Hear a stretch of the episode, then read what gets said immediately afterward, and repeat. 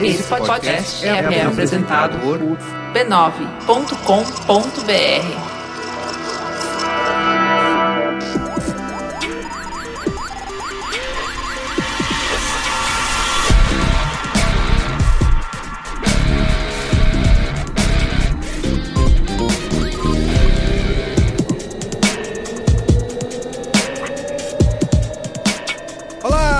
Merigo, esse é o Braincast número 272. Estou aqui hoje com Cristiano Dias. Boa noite, internet. Boa noite, Brasil. Estou de volta. Muito bem, tem outro ex-Braincaster de volta, Não, hein? peraí, merece. Estamos aqui com ex-Braincaster e mesa tenista Luiz Assuda. Oba!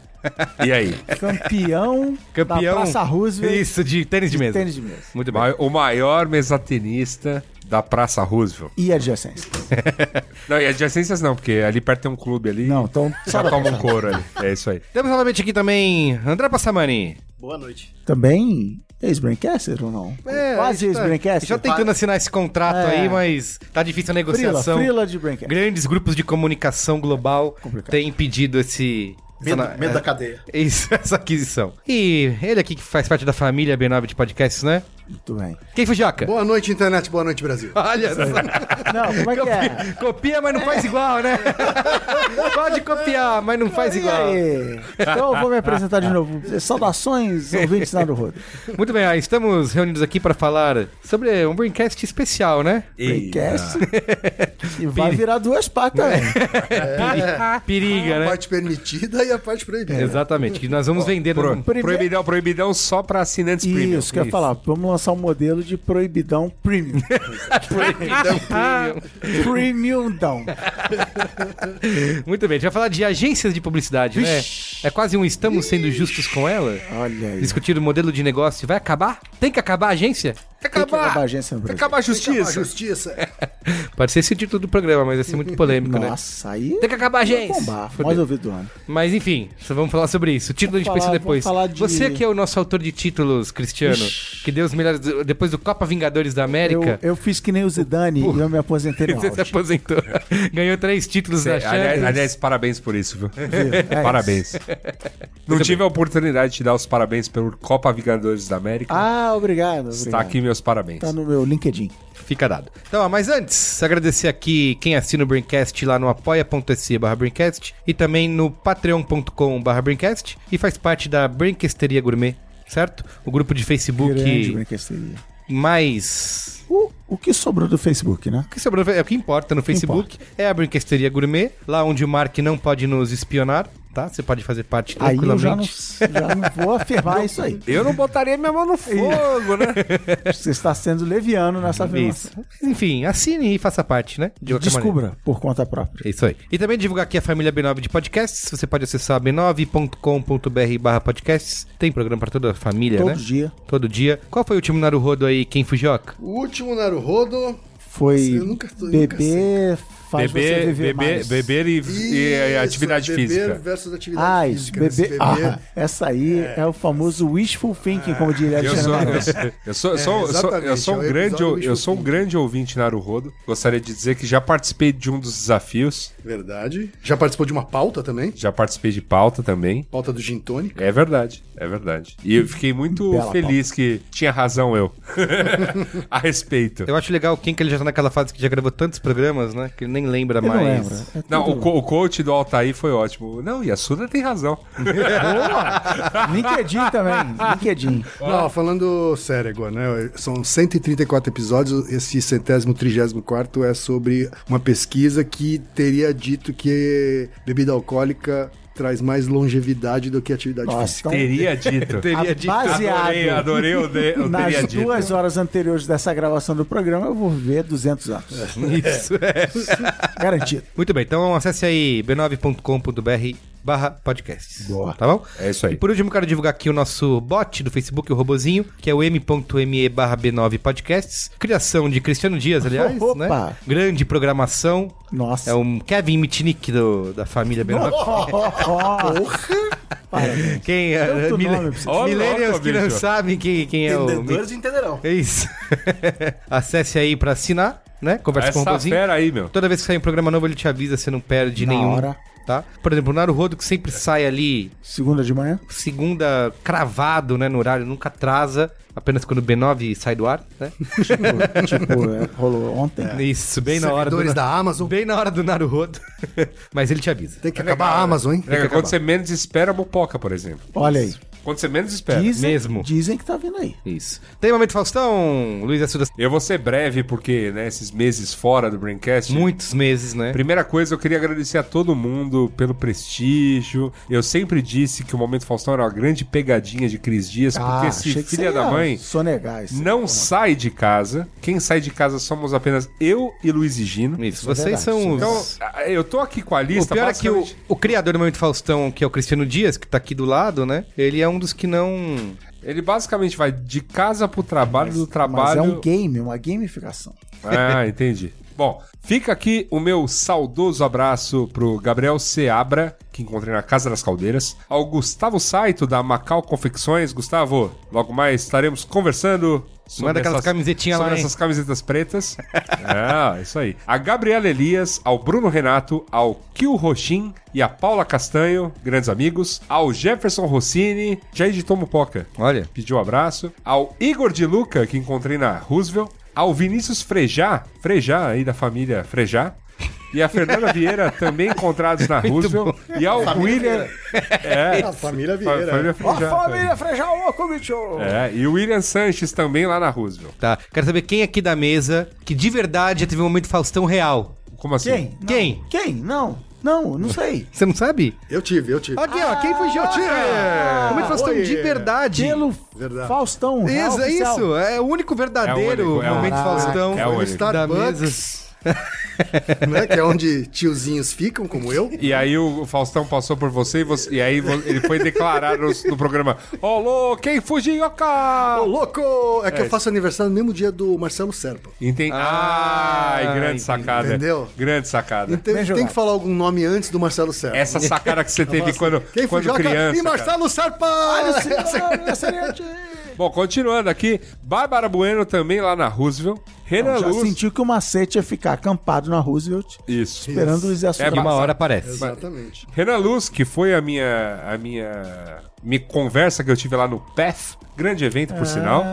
Renan Luz reclamando com o Higino, porque ele pediu pro Higino um momento Faustão no trio do Baiana System, e o Higino estava Ah, louco mas aí... e esqueceu. né, coitado do Gino, não é, né? Também um abraço também lá no PF, encontrei com o Leandro Bravo, lá da Celebrities, e com a Tainá Saramago do Viu, pessoal da Globosat, um grande beijo. Adailton Almeida e Everton Senna lá no PF. O Felipe Oliveira, da Folha de São Paulo, também encontrei lá no PF. História bacana, ele começou a ouvir a família quando a gente fez um programa aí sobre acessibilidade. Faz tempo, hein? Faz tempo, muito bacana. Foi um encontro bem bacana que eu tive lá. Mais encontros no PEF, Hamed Félix e a Fernanda Leite. Aí voltando à turminha da Roosevelt, né? Beijo pra caravana da Roosevelt. calçados de Polini. Breno Damascena e Dedé Lautert. Olha aí. Dedé como o Dedé do Vasco, o, como diria o Gino, o 63º maior brasileiro vivo. Ah, é. E finalmente, o momento Faustão mais é, improvável de todos, o Luiz Curtolo que me encontrou na fila do pronto-socorro. Aê! Parabéns, olha, ele, ele olhou assim até meio, pô, a gente tá tudo fudido aqui, né? Mas Não pergunte o que vocês estavam fazendo lá. Mas né? um momento Faustão, né? Eu, ah, não, vai, não, vamos aí, né? Beleza. E Não, você, quem? aproveitar também um abraço pro Eduardo Reis, que falou que é prestador de serviço para a Samsung e falou que é ótimo. né? E que encontrou comigo, já não lembro onde, tá bom? Mas Ele reconheceu também, mas o adesivo do seu pra- notebook? Isso, ele reconheceu o adesivo do B9 notebook. Não deve fazer ideia de quem eu sou. Sim. Falou assim, você é do B9? Momento Faustão. É minha chance agora. Mas Porque essa é a se você ideia. é do B9, momento Faustão. Então vamos, vamos. Essa é, é a função do Momento Faustão. De você quebrar o gelo e falar, se aproximar. Você tem um jeito de se aproximar. Você é do B9? Porque existe uma coisa chamada Momento Faustão. E puxa, não, não faz que nem uns e outros que falam Momento Faustão e vai embora. Puxa papo, conversa. Se o Luiz Assuda tiver de ressaca, tiver com uma cara já meio bêbada, não, não faça isso. Siga a sua vida. Mas se não, puxa assunto, conta da sua vida e se abre. Verdade. Por isso ele fica com mais Mas, raiva mas de conta mim. rápido. tá? Conta rápido. É, eu, eu falar, cara, o dia que você começar a sair de casa. Tem uma, tem uma sugestão. Dá uma cerveja e, E- conta não. uma história. Isso É, eu já falei, cara. Muito bem, muito Ó, bem colocado pelo Botou, bo- colega. botou, botou a cervejinha, de preferência aquela da estrelinha. Olha, Um sanduba de calabresa com vinagrete. olha aí, Isso. olha aí. Na festa de fim de ano do B9, rolou isso. Vou te pegar uma cerveja. Opa, já ganhou aqui um momento. Então, um Faustão. Momento, não, time aqui. Momento Faustão. Muito bem, então é isso. Vamos pra pauta? Pauta. Pauta!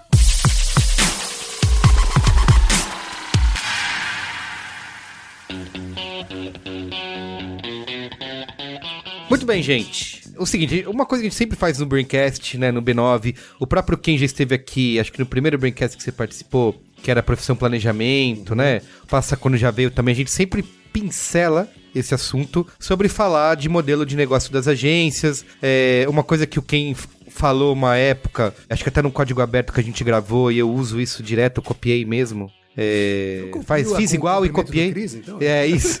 Mas faz diferente. Copia, mas. diferente. Isso. Quer falar sobre o fim do monopólio criativo, né, das agências. Só que a gente acho que nunca entrou de fato pra discutir, Chegou a hora. né, esse modelo, como que funciona, o que que é um modelo de agência. E eu queria inclusive pra quem é ouvinte nosso, que tem muita gente que não trabalha com comunicação, com publicidade, tá caindo de paraquedas aqui ouvindo o Braincast depois de dois programas magníficos sobre a Copa do Mundo, que a gente explicasse o que Inclusive, que inclusive acendeu a paixão da Copa do Mundo em várias pessoas. acendeu. Eu tô Estavam indiferentes. começou, a Copa A Copa começou depois do Braincast. Isso vai ser. Tá marcado já. A FIFA já tá, sentiu lá o Trending Topics.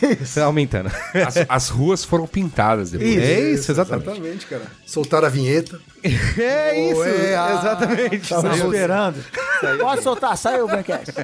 E eu queria que a gente explicasse, é, antes de falar o que mudou, por que, que mudou, pra onde vai, o que, que aconteceu, qual sempre foi esse modelo tradicional da relação das agências com os clientes? Alguém pode resumir em 280 caracteres? Vamos, vamos falar quem já foi dono de agência aqui, né? Dono não. Olha. Sócio. Então, então, então Assin- eu faço, assinou, papelada, é. assinou papelada de sócio? Quase, né? A gente só fica com a parte ruim, que é ser administrador. Ah, tá. Dono que vê a planilha, né? E... Eu acho assim, vou tentar resumir aqui, o Passa tá aqui do meu lado para me ajudar, mas o modelo tradicional, ainda corrente no mercado brasileiro, né? Acho que deixa- é importante deixar claro, no mercado brasileiro, Que é o né? único no mundo. que é o único no mundo, acho que no Japão. Junto com o Japão. Né? O Japão, acho que é o Ah, é, mercado tem o que Japão, também segue esse modelo, Não, que é... não é a jabuticaba. É, É. algo que tem no Japão. É Exatamente. sushi de jabuticaba. A nova Ou, ou você, você pode usar e falar com sotaque. Acabar.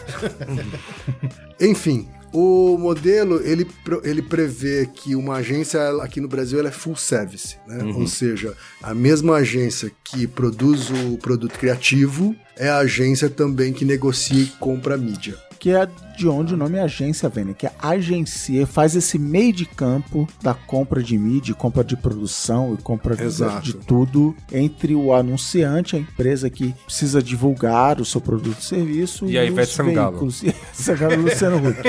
É, mas aqui é, Ah, o, desculpa, e agen- agora é a Marina Rui Barbosa também. Ah, fiquei. tá. Também, tá. o a- é, da- é do papel higiênico preto? Essa? Na Não, não, Copa, tem, não, cara, Eita! Ó, teve, teve- teve uma certa, Segue o jogo! teve- não, teve uma certa feita aí que eu estava assistindo a programação da Globo e eu juro, todos os breaks entrou um comercial com a Marina Rui Barbosa de produtos diferentes. Não, na Copa de 2010 eu trabalhava na mesma é agência que.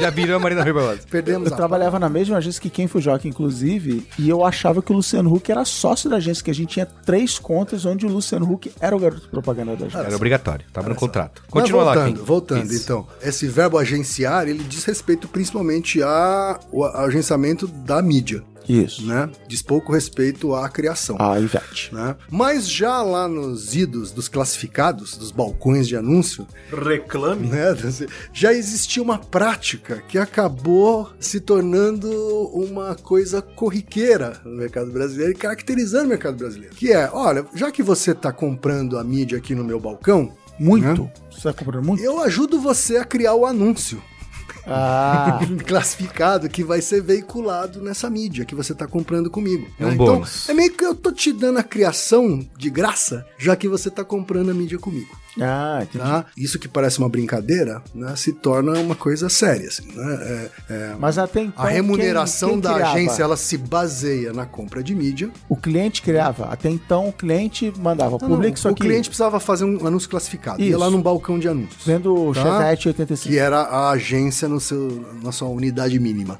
Dizer assim. Tá? É, vendo Chevette 77. Tá? O E cliente escrevia vendo Chevette 77. Ou o cara do balcão de anúncios que tem mais experiência do que ele em ficar fazendo anúncios classificados, fala: Não, deixa que eu escreva que aqui pra funciona você, mais." porque eu sei como é que o texto tem Sim. que ficar. Tá? Aí ele, aí aí ele, ele- escrevia no papel: Este Chevette nunca verá a primavera em Paris.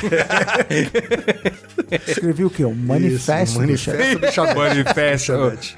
The Chevette Manifesto. É isso. Mas enfim, então o modelo de agência brasileira é esse. Assim, agência full service, faz produto criativo e compra mídia, e convencionalmente a remuneração da agência é bastante baseada no volume de mídia comprado. Tá? Uma comissão. E assim funcionou durante longos Que- que e qual é o assim raciocínio? felizes. De maneira simplificada. E qual é o assim raciocínio? funciona, né? Funciona, a gente vai chegar nesse Que qual é o raciocínio? Merigo, você é o anunciante da sua agência. Você vai me pagar para criar o anúncio do Chevette. Se você vai comprar muita mídia, ou seja, se você é um cliente grande, eu mereço, vou chamar assim, receber mais dinheiro por esse trabalho. Então, qual é a maneira mais fácil de fazer isso? Uma comissão. X% do que você investir em mídia, você me dá e eu não te cobro essa hora dessa criação, não te cobro nada, eu te cobro simplesmente um percentual sobre essa mídia que você investe. E é nesse cenário que começa a nossa história de hoje. Agora entra a vinheta do Braincast. começa o Boni, a bonificação por volume. Não, é- aí entra uma outra coisa que é separado disso. Então, assim, eu sou a agência, você é o anunciante, você vende chevetes. Eu falo assim, ó, pra facilitar, você me dá 10, 20% de tudo que você comprar em mídia. Aí eu vou lá no classificados, no outdoor, na TV, no rádio, no jornal e compro, escolho. O que, que começa a acontecer? O veículo vira e fala assim: caramba, Cris, como você compra muito comigo, como você me ajuda, eu vou te bonificar, eu vou te dar uma grana de volta. Tipo, é, um- é Tipo um um jeito programa de, de um incentivo, desconto. né? É, uma, uma milhagem boa, boa, boa. Te dá uma milhagem. Só que é dinheiro na milhagem, para que você seja feliz, porque de, de agradecimento de você ter feito isso. Então, assim, como a maioria das coisas na, nessa vida, é uma coisa bem intencionada. Eu vou, eu vou privilegiar os meus melhores clientes e o cara que só anunciou uma vez por ano, azar o seu. Se vira aí, eu não vou te dar nada. O problema é, É, co- que. é como se fosse uma política de desconto em forma de rebate, né? Então, assim, já que você concentrou a sua compra comigo, né? Nada mais justo que eu te premie, compense de alguma forma. né? E essa política de compensação é que se dá o nome de BV ou bonificação por volume, Certo. né? Que é uma espécie de programa de incentivo, tá? Se você concentra suas compras de refrigerante na Coca-Cola ou na Ambev, né?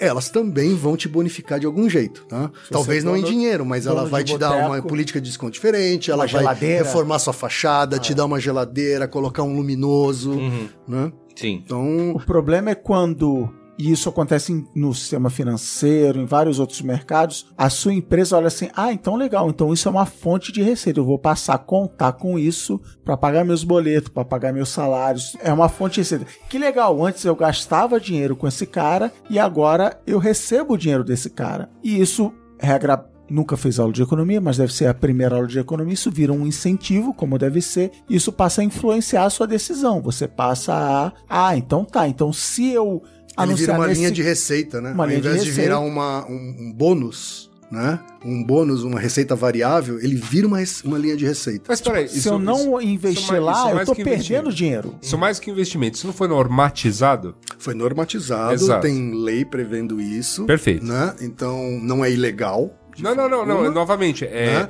O é problema norma. é, o problema é, norma. você passar, enquanto gestor, você passar a contar como receita fixa uma coisa que é variável. Ah, sim. Tá? E aí, porque aí você começa a misturar. Não, mas eu só, eu só queria, eu só queria Hum. colocar aqui o ouvinte não da área em mais ou menos que década que a gente tá. Não. Porque a norma é dos anos 70. Sim. Então a norma que f- vira e fala, olha, agências de propaganda, né? A única norma que eu vou colocar, o resto vocês se autorregulem, hein? Uhum. É, criem esse tal de Conar aí, beleza. Mas nós aqui da ditadura vamos criar uma regrinha.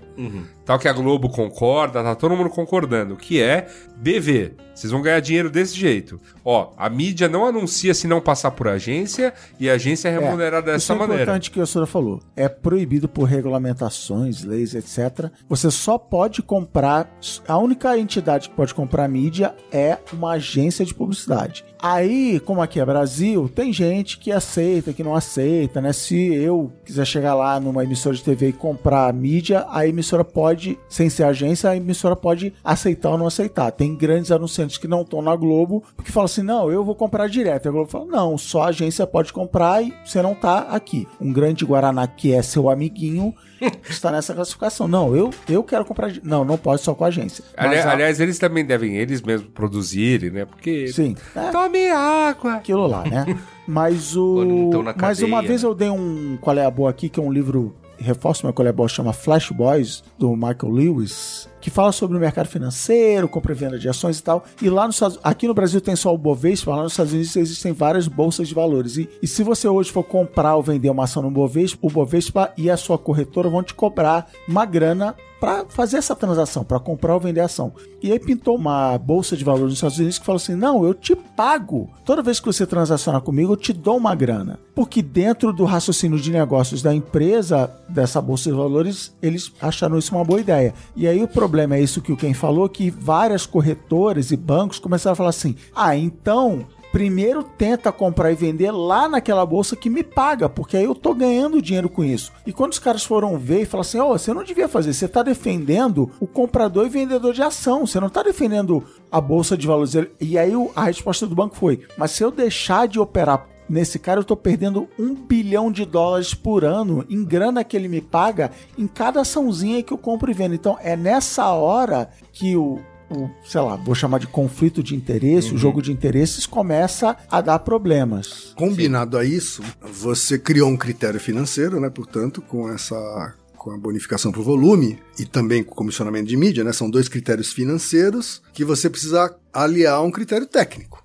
né? Será que tecnicamente aquele veículo que me proporciona essa comissão e esse BV é a melhor opção, tecnicamente cliente, falando? pra minha marca. É que, é que, novamente, a gente tá comendo aí com uns 40 anos de história em que essa, esse questionamento sequer era feito. Sim. Porque... Até porque você tinha meia dúzia de lugares para anunciar. É. Não, não, mas não só meia dúzia. Vamos, vamos falar de um importante player aí, né?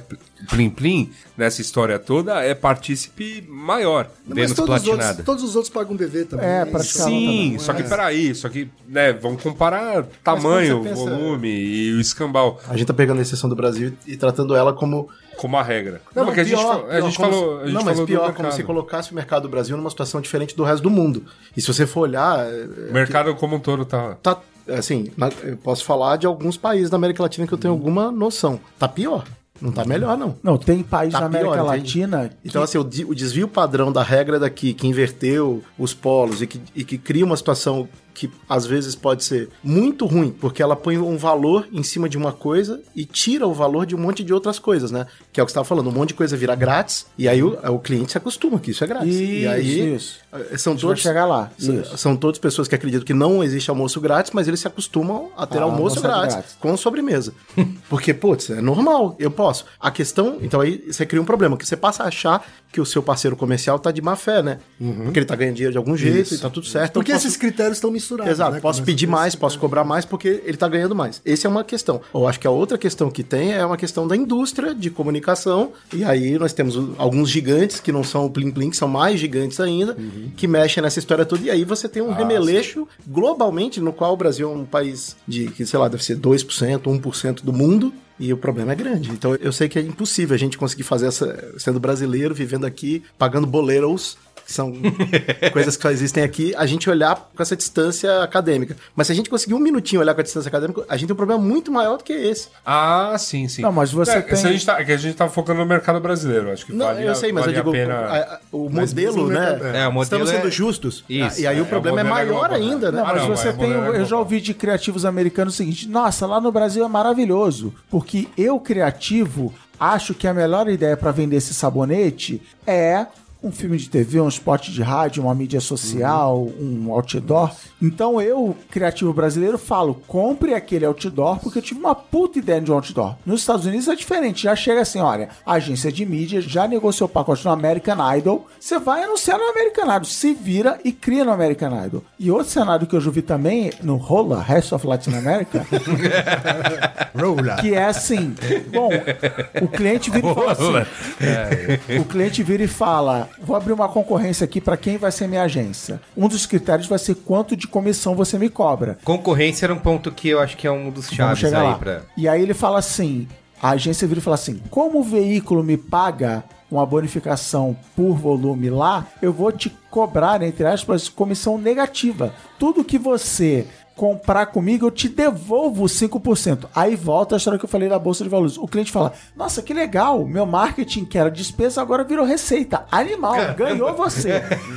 Só que ele, ele tá eu vou- querendo vou- ser isso- isso Eu vou te dar um exemplo de uma isso, coisa insti- que... isso institu- instituído eu não sei o nome. Agora, isso não instituído eu sei o nome. Chama bola. Bo- Dá Você exemplo paga, aí, você- só que você paga direto pro gestor, você não paga pra empresa. Vou, vou dar um exemplo que eu acho que é muito singelo, assim. Eu vi uma matéria da Dade lá que falava que a obsessão do cliente hoje é ter o maior número de working dollars Isso, versus sabe, sabe. not working dollars. Eu tenho, eu tenho Você, você sabe o que significa not working dollars? É o trabalho de todo mundo que trabalha numa agência de propaganda. Working dollar é Entendeu? mídia. Esse trabalho não interessa na, na visão contábil, entendeu? Esse aqui é uma despesa que a gente tem que levar a zero. Dá pra ser zero? Working e aí no dollar modelo, é mídia e no working dollar é todo o resto. Isso, num modelo que você tem essa bonificação, tal- Especialmente produção. Existia uma agência que o modelo era zero. O modelo da, da agência era Sim. zero, zero de Vamos trabalhar em cima de outras remunerações. Ou seja, é um modelo no Brasil que permitiu que a indústria sobrevivesse a um cataclismo. E, e aí eu acho que é o problema. Criou uma relação um pouco, to um pouco não, na minha opinião, bem torta,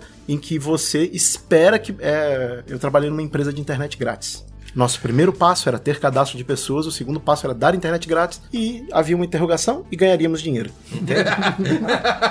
É importante essa E eu, interrogação. eu vejo muita gente que trabalha Eu aprendi que, a- que esse terceiro passo era vender por terra. Não vendemos, a empresa fechou. eu voltei de um feriado e não tinha mais trabalho. A minha vendeu por terra. E, e- e aí, assim, por que que eu tô falando isso? Porque eu vejo muita gente que trabalha em agência de publicidade, gente que chega em cargo sênior e não entende que tem dinheiro envolvido na jogada, entendeu? O cara, é isso que ele falou, ele é um criativo, ele tem ideias animais e tal. Quem tá pagando a conta? Não é um problema dele, porque ele não tem acesso aos números, ele não pensa número, é proibido pensar em número em publicidade. Ele também não quer muito, né? Não, Então, é. ó, mas, mas agora troca o cara que é criativo pro cara de planejamento. É o mesmo problema. Troca pro cara de atendimento. De atendimento é o mesmo problema? Alguém. Jesus, Lázaro, por favor, alguém Alguma nos ajude. tá bem errada. Como- sabe, as pessoas. É, porque como você tem toda essa conta acontecendo é, de um jeito que não é tão claro, as pessoas se acostumaram que vai ter dinheiro Sim, sempre. da onde vem ninguém. E aí você Porque cria uma a- indústria que ela funciona errado. Agora, 10 esque- anos atrás tinha dinheiro. O dinheiro entrava e beleza, entendeu? Agora, por um momento, vamos, se a gente né? ignorar a questão do BV, a gente ainda tem as outras todas questões que são, acho que, as mais difíceis, porque elas são da indústria como um todo. Ah, não, não. Se a gente pensar em indústria global, a gente tá falando do mundo de 10 anos pra cá. Isso, É que também. Eu, é que, eu, é que eu, eu, eu achava importante esse prelúdio, porque criou-se uma ilusão, e eu acho que para aquele que tá ouvindo a gente, ela é mais. é, e se for um pouquinho mais velho, como o pessoal aqui da mesa vai se lembrar bem, da magnitude da publicidade nacional nos anos 80 e 90. Isso. Então, de você ter seis minutos de. Publicitários rockstars. Assim, seis minutos de novela das oito pra lançar uma determinada Chinelo. marca de cigarro, sei Chinelo, lá. é. Não, eu me lembro desse vídeo de Derby. Era, era grotescamente grande produção, assim. Era muito grande. Os, os próprios comerciais de Hollywood ficaram tão famosos ainda, ficando em cigarro. Chinelo, tinha Raider lá no Raider, tô passado. pensando no Raider. É, Raider mesmo. Tô pensando em Havaianas. Não, Havaianas é a coisa mais nova. Porque todas essa- essas propagandas fugiram fortemente daquele modelo fechado dos 30 segundos e era dinheiro. E isso transformou. São nomes que não apenas os publicitários conhecem. Washington Oliveto é um desses nomes que tá no programa do Bial, lançando livro falando o quanto ele é. Ele mesmo dizendo o quanto ele mesmo é foda, basicamente. É, mas tem o Nizam, outros nomes aí um pouco mais conhecidos assim, só no mercado, né? Como um Serpa, como um Fábio Fernandes, tudo mais. Esses nomes foram Ken importantes. Um Ken Fujioka, né? tudo mais. Esses nomes foram muito importantes na, na, na criação de uma, de uma indústria, enquanto essa máquina estava girando. Muito bem remunerada, vamos deixar claro. E o quanto, até, isso eu, e- eu e Merigo lembramos muito bem, o quanto isso atrasou quaisquer outras iniciativas, né? Sim. A gente lá, menino da internet. Menino da internet durante muito na- na- tempo. na grande, na grande agência que, meu, basicamente sobrevivia de, de BV de uma conta estatal, sabe? É. E essa que é a verdade. E aí a gente olhava, não, vamos fazer umas coisas aí, não, fazer coisa. Quais eram os outros pontos que você ia falar pra semana que são Não, da- eu- problemas da indústria como um todo? Eu acho que vocês fizeram um, um programa inteiro sobre a planilha, né? Isso, é. Eu, eu tenho um ponto sobre a planilha, que é assim, todas as agências que não são agências que vivem de mídia offline, no seu escopo principal de trabalho, pagam abaixo do- da média do mercado. Uhum. É isso. Parece que tem um problema aí.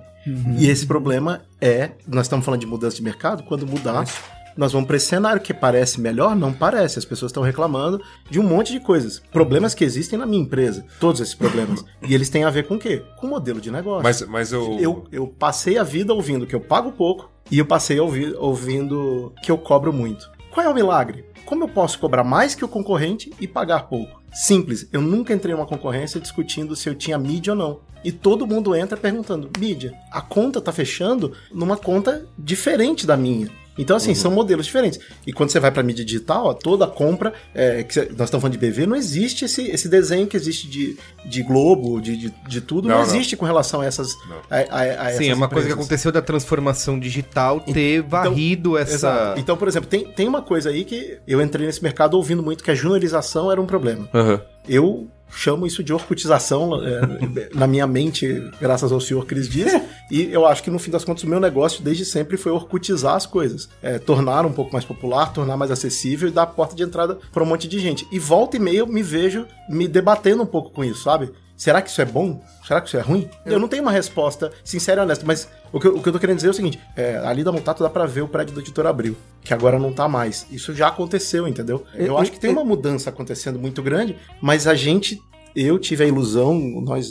é, Jovens digerates dos anos 90, que acreditávamos na internet com um poder transformador, acho que a gente Sim. acreditou que ela era muito positiva. Hoje eu enxergo toda essa transformação como muito positiva de um lado e muito negativa do outro, sabe? Você sabe que você sabe que você citou a planilha, eu tudo que eu consegui fazer durante a planilha foi, sei lá, olha, galera, eu, eu entendo que vocês estão falando, tem uma tem uma- lá um monte de acusação de assédio, tem um monte de acusação de coisas sérias, mesmo, ó, isso aí tem que ser levado a cabo. Mas vamos pegar esse grosso da reclamação juvenil, que é salário versus carga de trabalho. Eu falei, olha, se você é jovem, tá lendo esses tweets aqui, você tá entrando numa grande fria. E é fato, eu acho que é algo que tá acontecendo com o mundo, e aí não é culpa só da internet, eu acho que vamos entender uma série de movimentos que aconteceram aí digitais, né? Hoje mesmo a gente tava aqui no- na conversa offline falando sobre esse mundo centralizado versus descentralizado. Então, é, da mesma maneira que lá nos anos 70 você tinha a Globo, mais o resto, mas tudo bem, a Globo que determinou como é que ia ser a divisão do trabalho na, na agência de propaganda, você tem nessa nesta década atual dois players determinando como vai ser a divisão da verba na mídia digital, Google e Facebook. Desculpa, a terceira colocada é Não, lá. mas que ainda assim. É, lá embaixo. Concordo com você, mas ainda não representa os 50% da verba publicitária no mundo que dirá no Brasil. Mas, Mas- beleza. Não, não, não, não, mas, Mas eles estão não, fazendo o trampo deles, assim. O, o, o que eu acho que é o problema aqui, que me palpita o coração, Ah. é pensar no problema que tá do lado. de- eu vou botar o lado de cá da mesa, concluindo que todos nós estamos do lado de cá, já que não tem nenhum funcionário da TV Globo, nem do Google, nem do Sim. Facebook aqui, correto? Quase, quase, quase. Então, assim, do lado de cá, de quem já trabalhou na- nas agências, eu, pe- eu pergunto, por que, que as agências é, perderam a liderança? Você, Carlos, que compartilhou aquele artigo muito simpático hoje, tem ali naquele artigo uma pista que eu acho que é muito boa, assim. É um desperdício de energia tremendo, cara. Você trabalhar nesse monte de layer. Você pega a indústria de software, você pega o, o papinho do, do Bezos. Ah, é PR. Beleza que é PR, mas assim, Pra que que você consegue, como você consegue gerenciar uma equipe global com não sei quantas mil cabeças? Sim. Cara, a IBM não faz isso direito, como é que a agência de propaganda vai fazer Exato. melhor, sabe? É, eu queria citar um caso que rolou hoje, inclusive, a notícia de que a, a OGVC redesenhou, né? Mudou de posicionamento e tudo mais, estão se reintegrando e tudo mais. E eles falaram, é um, é um discurso muito, eu acho que serve de exemplo para um cenário que a gente tem hoje de, das, do crescimento das consultorias, né? Nesses últimos anos, de estarem entrando no terreno que sempre foi dominado pelas agências. Inclusive, você falou da Edege, acho que as consultorias já estão até dominando isso. A top 10 agências da Edege já tem um monte de consultoria entrando ali, né? E a agência, a OGV, no caso, é um exemplo, mas outras já adotaram esse discurso, dizendo que mudaram e agora são muito mais orientadas ao cliente e também tem um braço de consultoria. Então o discurso começa é, a mudar e ficar cada vez é, mais claro, né? Nesse cenário das próprias agências se dizendo orientadas aos clientes, né? Mas eu acho que tem dois problemas aí nisso. E, tipo, conheço pessoas da Ogilvy, é, acho capazes e tal, mas tem dois problemas. O primeiro é de DNA. Quando eu era o rapazinho do digital de agência, era assim: ah, a gente tem que trazer a tecnologia. Meu cargo na agência era o o Creative Technology. A gente tem que trazer uma visão tecnológica para a agência e tal. E assim, não é uma vontade, mas a agência foi desenhada e organizada um DNA para fazer outra coisa diferente, nem melhor nem pior. Ela, é- ela foi projetada e parida para fazer outra coisa de um outro jeito. Mas isso vai continuar é, existindo e sendo relevante. Então, aí, muito bem ensaiado, vem o meu segundo ponto, que é a relação com o cliente. O tema desse programa parece que a gente vai ficar batendo em agência, mas assim, alguém citou isso rapidamente aqui na mesa é, o cliente está acostumado a, por exemplo, receber coisas de graça. A- assim, ah, já que eu te dou comissão sobre a mídia que você compra para mim e o veículo te dá uma grana, então me dá essa pesquisa de graça, essa, sabe? Não, me dá esses é, non-working dollars aqui de graça, Isso, porque, isso. cara, olha quanto você tá faturando. Então, e, assim, é- e vai, e vai além, porque nessa relação com a internet, a gente aqui conhece isso muito bem. Né? No mundo talvez estejam conhecendo agora, mas a gente conhece muito bem o que é uma agência gigantesca, dessas que tem mídia de Globo, chegar numa concorrência digital e falar, isso aí eu dou de graça. É. Porque, É um- é um porque- ecossistema que porque não se, é. Porque dane-se o digital, eu vou botar lá um molequinho pra fazer, eu vou terceirizar, dane-se, eu quero a tua mídia de Globo, então eu te dou. Não, e o cliente, Ah, o cliente isso aí. joga com isso também. Olha, é uma campanha integrada, digital e tal, mas eu vou te dar tudo aqui, então vamos ver, né? Quem me cobrar mais barato já sai na frente da corrida. Então, assim, entra uma consultoria, se entrar uma Accenture, uma IBM, uma Deloitte, ela vai falar assim: eu vou te cobrar o homem hora e esse é o valor do homem hora. Ah, não quer. Cara, não quer. Beleza, cara, eu tenho 5 mil outros clientes pelo mundo, eu não preciso da sua conta. E a agência de publicidade precisa da conta. Ela, ela fecha, ela manda pessoas embora se ela perde aquela conta. Mas, mas, mas isso acontece igualzinho na consultoria, bicho. É, Sim, eu porque pessoas alocadas ao e- projeto. igualzinho, Não, tem razão, tem igualzinho. razão. Eu- eu- Inclusive acontece pior, né? Porque o cara vende o projeto, contrata, põe um cara pra desenvolver. Porque assim, vamos lá e venhamos. Você já viram o tamanho de faturamento da McKinsey? Não quero nem ver. Então veja, sabe por quê? A McKinsey não tem um terço do tamanho da Accenture. Qual a diferença entre a McKinsey e a Accenture? Eu posso te responder. Você já viu alguma vez algum projeto de TI sendo implementado pela McKinsey? Não. Não. Então, assim, vender coisa high profile, você tem um teto, entendeu? Você não vai pra bolsa. É, a McKinsey é uma consultoria menor. Todo esse trabalho de deployment, todo esse trabalho que você conhece bem dos teus tempos de IBM, é um trabalho que ele pode ser talvez menos high profile, mas ele é mais interessante porque ele te gera uma receita mais longa. Portanto, te leva para a mesma situação de ter um FII, de ter um, um bando de pessoas alocadas para cuidar Então, mas, mas, Ó, mas- ótimo, ótimo, ótimo ponto, deixa eu te lá, colocar vai aqui isso, que é um outro problema do modelo de agência, que é que a gente conversa muito que assim, o valor da ideia. É você literalmente botar um preço numa ideia. Olha, eu tenho uma ideia aqui, que é o seguinte: a gente vai fazer um comercial baseado no, no livro 1974 de George Orwell para lançar o nosso 84. Ó, 1984 do George, George Orwell para lançar o nosso novo computador Macintosh. toma uma aqui. Macintosh, tá aqui, tá aqui. O Macintosh. Em 1984, isso tinha um valor, não tinha, sei lá, não trabalhava no mercado. E quem vai dirigir é o Ridley Scott. O Ridley Scott. Tá difícil botar esse valor nisso, de falar coisas do tipo, ah, mas você teve essa ideia em cinco minutos, então só vou te pagar cinco minutos de Sim. trabalho. E aí, e- enquanto que a execução assim, não, eu contratei mil programadores por mil horas, então eu preciso, esse é o seu preço. Ah, legal, faz sentido, mil parafusos e tal. Eu testemunhei esse momento de vida de André Passamani, onde o cliente virou para ele e falou assim: Não, eu sou o cara que compra parafuso, eu quero saber o, o preço do post. Não, mas o meu post é um post lindo. Interessa, me dá o preço do Não, post. não, eu não queria saber o preço do post. Eu quero saber o preço de cada item que compõe cada item que você tem aqui. Então não é post. Eu quero saber o que, que você tá usando pra fazer o post. Você vai ter que. Aí eu falei, cara, não é parafuso. Mas eu compro parafuso, eu quero saber. Sim. Tipo, então são tecladas de um ser humano? É, então é uma relação. Passadas de paintbrush? Vamos fazer tudo no paintbrush, que é mais barato. Porque não paga. Não, já, o Windows já vem com ele. É isso, é. É uma relação Pô. cruel. Então você vê o Mark Preacher indo aí nos eventos e falar: não, temos que, né, que é o CMO da, da Procter ou o CMO Isso. da Unilever. Bem pensado. Não, temos que rever o modelo de não sei o quê. Mas é um modelo que, para não ser 100% cuzão, sendo só 80% cuzão, onde o anunciante se aproveita do poder de negociação que tem para, não, olha só, mas isso aqui você vai ter que me dar, porque olha o meu bottom line, olha os meus acionistas e tal. Então quer dizer que ele tá cobrando aí publicamente uma postura das agências e uma mudança de modelo. Mas não. Só que, na verdade, isso Ele passa apro- mais por ele do que pelas Não, agências. não, ele, ele se aproveita muito bem disso. E vamos lá, gente. eu- desculpa colocar a publicidade no grau de importância que ela tem. O que é a publicidade no mundo? Na fila do posto de gasolina. Na fila do posto de gasolina? Nada. Uma greve de Então, assim, publicitários vai parar o Brasil e trazer a intervenção constitucional Eu acho- militar? Mas eu Essa acho- é a pergunta. Mas eu acho que quando a gente coloca nessa perspectiva de ah, agora as, con- as consultorias vieram pro mercado de propaganda. Vieram, mas e vieram e tomaram de assalto porque o mercado delas é muito maior que o de propaganda. Ponto. Eu tava, uma vez em dois, eh, sei lá, quatro, três anos atrás, eu fiz um workshop com a segunda maior marca de detergente de roupas do Brasil. E eu tava falando com o cara, pô, mas deve ser mó chato você fazer aqui workshop. pra-" Aí o cara falou assim: você não tá entendendo. Esses dois dias de workshop são os dois dias mais legais do meu ano, porque o meu dia não é pensar o objetivo da marca, a- o manifesto, a assim, é. O container parou no canal do Panamá. O supermercado tá querendo me cobrar para botar no terceiro andar da prateleira. Então é isso.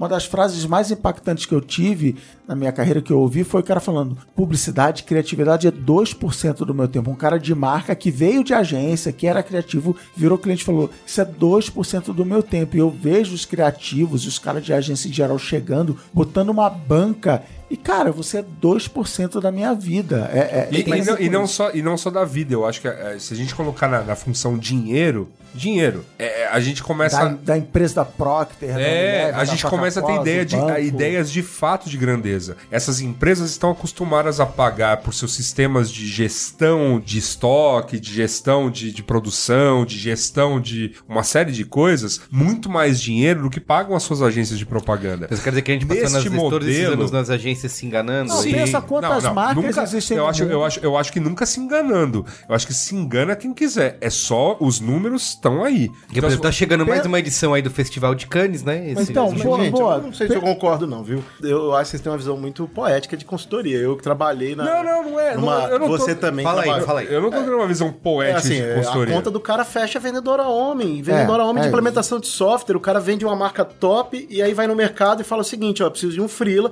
Alguém já deve ter ouvido isso no E- e mercado de põe um de publicidade. júnior Sim, eu sim, preciso de um freela que programe em tal coisa pra entregar um projeto. Eu tenho seis meses de entrega. Esse cara, quem conhece alguém do mercado de TI, vai dizer como é que funciona a média do mercado. Existem empresas melhores, existem empresas piores. Mas a média do mercado, e eu conheço muita gente desse mercado, é gente que trabalha PJ sem direito a férias. Férias é igual a demissão. Isso, no mercado de publicidade, pelo que eu conheço, é um pouco diferente. E aí o cara, ah, o cara ganha mais, ganha menos, depende de certificação, é, é toda um- uma lógica muito linear, muito cartesiana e a conta fecha. Mas, mas fecha, o cliente consegue que- ver valor Mas nisso. não dizendo que tá certo ou tá errado. Aí O eu te consegue pergunto, ver valor consegue nisso. ver valor nisso a longo termo? Você acha mesmo? Eu uso uma solução de e-mail de um grande player da indústria de tecnologia que é todo na nuvem. Você entende? Quantos empregos eu, eu eliminei ao adotar uma solução como essa? Eu botei o logo da empresa no negócio. Né? Entendi. Lá, Eu fez- customizei lá. você no barra A. Muito difícil isso No aí. barra A, sim. É, eu- o que eu quero dizer é, as consultorias, na minha opinião, não vieram pra cima do mercado publicidade porque elas são muito maiores. Vieram- as consultorias, elas eram até pouco tempo um pouco menores. Tá. Uma delas é muito maior, Sim. mas não é tão maior assim. Ela não tem dinheiro pra comprar todo mundo de uma vez. Não, pra mim, tudo- muito maior é o Ah, Google. é verdade. Teve isso muito também, maior né? é muito maior é a Apple, que tem dinheiro Tá, suficiente pra isso. falar o seguinte: essa indústria aí, eu quero todo mundo, Isso. passa todo mundo pra É cá. minha. É, Não, isso é muito porque maior. isso é uma coisa importante falar sobre as, E, as, e- passando e eu das acho que uma- um valor substancial, arrisco eu a dizer, a- o delta entre uma grande consultoria e uma outra, que uma que tem TI e a outra que não tem, tá no mercado de TI, que é um mercado que tá tão em risco ou mais do que o mercado de criatividade, porque esse mercado sim pode ser terceirizado para a Índia, pode ser é, Robotizado. botado na Eu não nuvem. tô defendendo a consultoria. Não, não, nem eu, nem eu tô é atacando. Eu quero é manter isso. minha empregabilidade em alta. Empregability. É, mas eu acho, mas eu acho que o ponto a gente tá. A gente Eu tá não olhando- acho eles ruins, muito pelo contrário. Não, mas eu, eu acho que a gente tá olhando. linkedin.com barra. A gente tá olhando, tá olhando para um tipo de empresa de um amplo mercado. E, e- e o, e o lance todo da agência de propaganda é que ela é, dentro do mercado de comunicação, ela era a maior parte, e, e eu vou concordar, mas o mercado de comunicação em si é que essa coisa um pouco É isso, é essa pra- coisa pequena. Pra mim é uma crise de relacionamento. A relacionamento entre você- e vale pro TI também. Entre quem compra, entre o cliente e a agência, e aí acaba propagando entre a agência e o funcionário, o freela da agência, né? O, o profissional de publicidade. E assim, e aí é por isso que eu falei que o programa não é, do meu ponto de vista, não é só um ataque à Não, de agência, jeito é assim. nenhum. Cara, E eu estou aqui para defendê-las. tá assim, Eu amo as agências e vou defender tá- e defendê-las. E gosto também das consultorias e das empresas de mídia. Mas também dos clientes e dos consumidores finais. do jeito que tá, E das empresas de tecnologia. E dos militares que tanto protegem.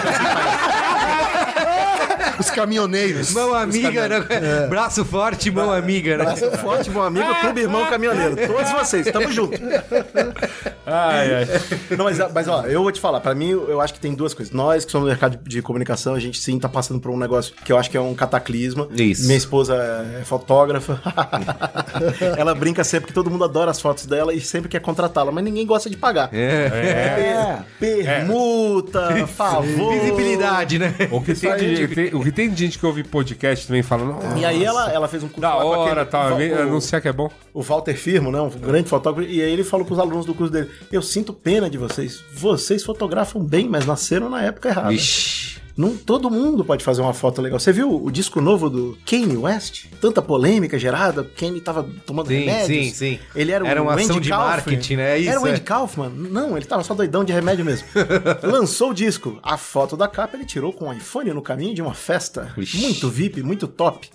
e aí o, é, é isso. The Good Enough Media. É, a, a matéria. Isso- A gente tá vivendo um momento que um cara que é, o- é conhecido por, por escrever umas letras e arrumar umas batidas, para com seu iPhone com altíssima qualidade, ou seu Samsung S9, que tem uma qualidade ainda melhor.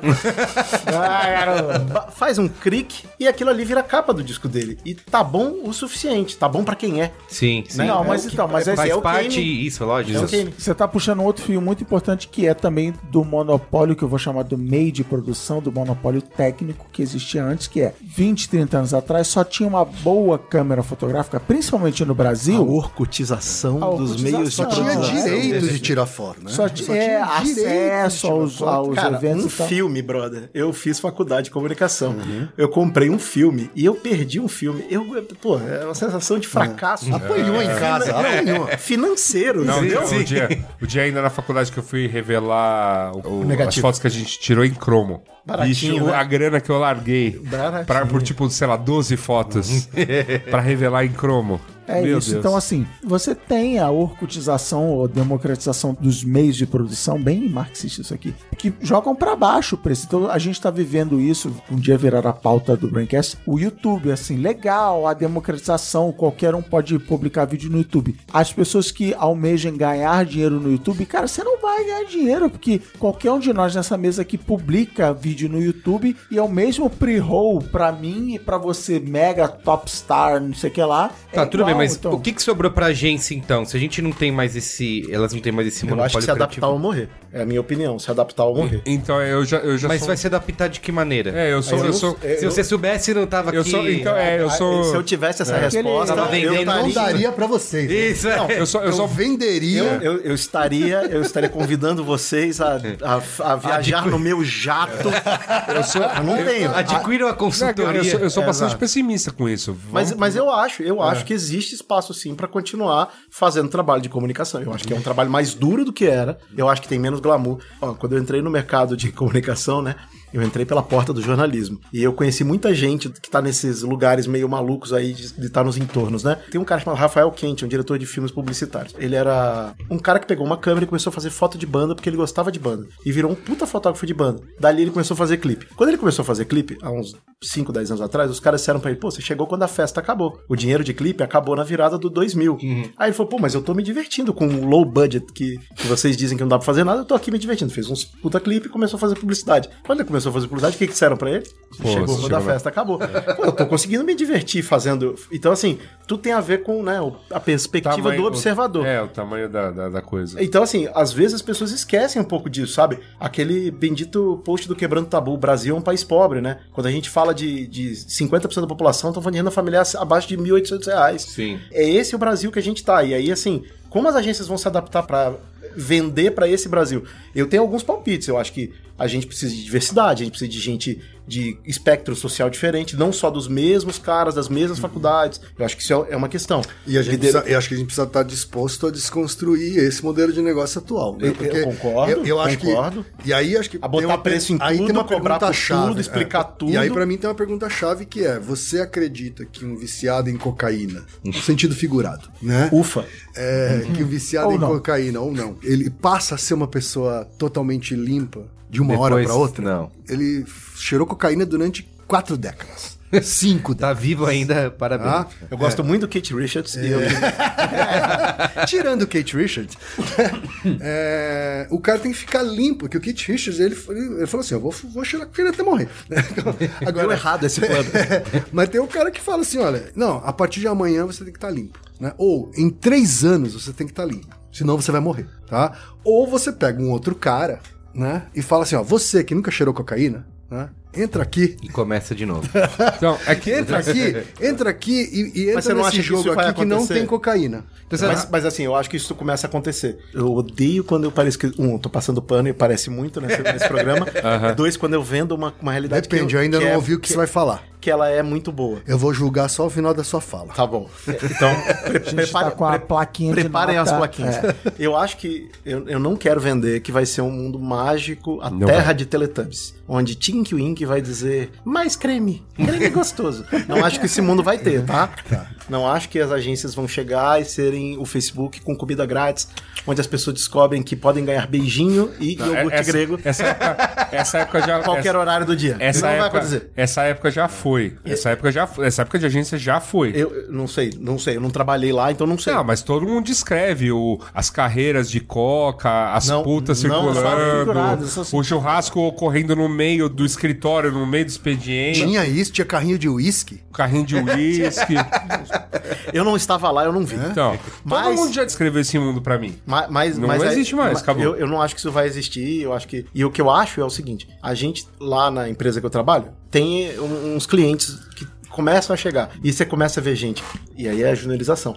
São pessoas mais jovens, pessoas que também não conhecem direito esse mundo, que passaram por uma agência de publicidade, eventualmente, não necessariamente acharam aquilo ali muito maneiro, não entenderam. Não Os viciaram em cocaína. Os malditos millennials, que todo mundo na agência reclama pra caramba deles, porque eles querem fazer diferente, e eventualmente pararam num cliente. Você tem um monte de gente assim agora nesses clientes. E eles estão fazendo diferente. E eu não tô dizendo É, que, e, que também- eles vão e- e fazer e nunca fizeram igual. Nunca fizeram, indústria, tá? Nunca fizeram o igual, né? também. Isso. Muitos deles não Isso. chegaram a fazer o igual. Né? Então, o, o, Não se- não o diferente pra eles é o novo É. igual deles. Isso Por isso é eu fiz então- essa analogia entre o viciado de Não, então, é, cocaína e, aí e é, o não. e é por isso que eu acho que eu não tô tentando passar pano Né? nem prometer um futuro Aham. lindo. Mas eu acho que sim, as coisas mudar não necessariamente significa que vai ficar tudo muito melhor, entendeu? Não. Não, Tem eu- aquele po- sabe aquele post que vamos eu- matar esse tirano Não, então, e é vamos eu- botar uma, uma outra, mudança, um outro né? monstro no lugar É que eu não e eu acho que que- esse monstro é melhor.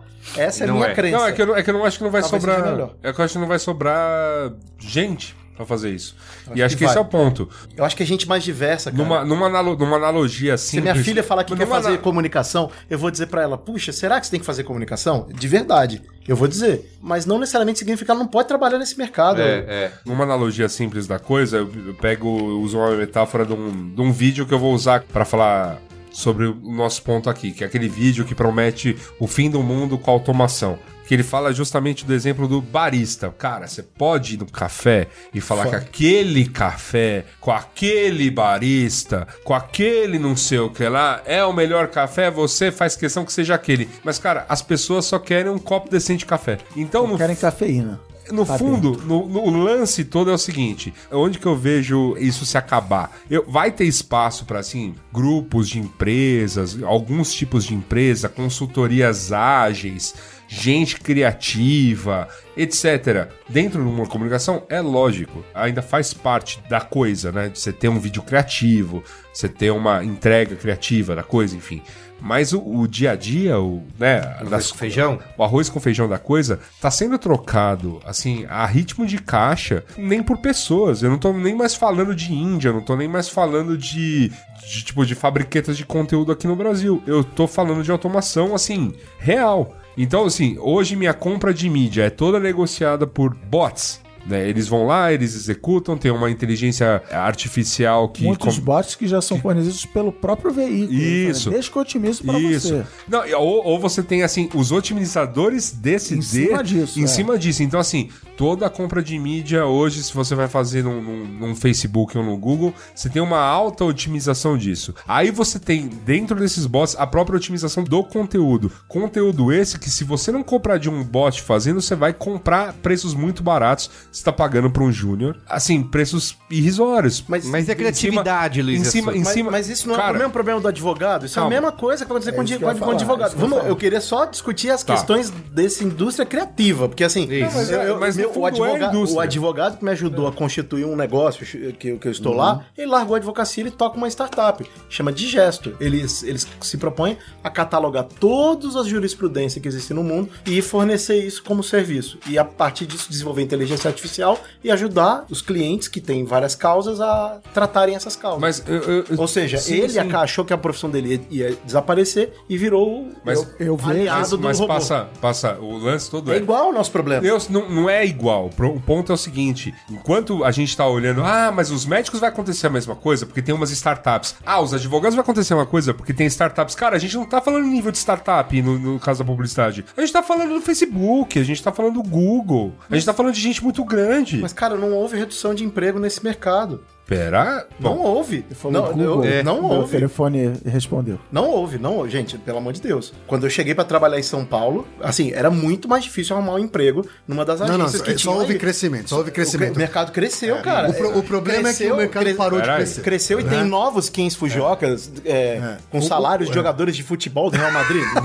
não, não. Não, mas mas cresceu não. o mercado. Mas, mas mais- assim, o, o mercado parou de crescer. né? Aí tem um, um problema que, assim, nos últimos anos o mercado Sim. parou de crescer e tende pra baixo. Perfeito. né? Mas eu não vejo efeito de- de automatização nisso. Não, não automatização não. Eu acho que primeiro vai haver, um, um, por exemplo, um, movimento de consolidação muito antes da, da automação. É, então. Né? Então, assim. E aí sim, é um negócio da- da- da nossa indústria. Marcas centenárias, né? Mundialmente centenárias de agências, né? Placas tectônicas vão se elas mover. inevitavelmente vão se fundir. Então a gente vai ver Como, aí aliás, nos aconteceu próximos, com as nos próximos tá? Meses. falando das Exato. aconteceu lá. Exato. É que na agência também já aconteceu. É que agora vai acontecer num nível de holding. Entendeu? Então, assim, impérios vão ruir, é isso? Não, Mas não, vão ruir, fundir, não fundir. Os impérios vão Mas fundir pra ter escala o suficiente pra continuar competindo. Uhum. Tá? Pra continuar competindo. Porque se, se, se um negócio que é baseado em crescimento para de crescer, o único jeito que eu tenho que fazer é provocar esse crescimento com fusão. Sim. tá? Mas, mas do Quando outro eu lado, eu acho esse- que novas empresas é. pequenas vão surgir. Isso, mas e cada essa- mas vez é que esse nunca foi tão é. fácil abrir uma Só que, agência, cara. assim, essa, esse movimento de fusão, inevitavelmente, vai diminuir postos de trabalho. Tá? Então, assim, quando você tem Sim, gigantes sim. fundindo, Sim. você tem uma diminuição de postos de trabalho numa escala muito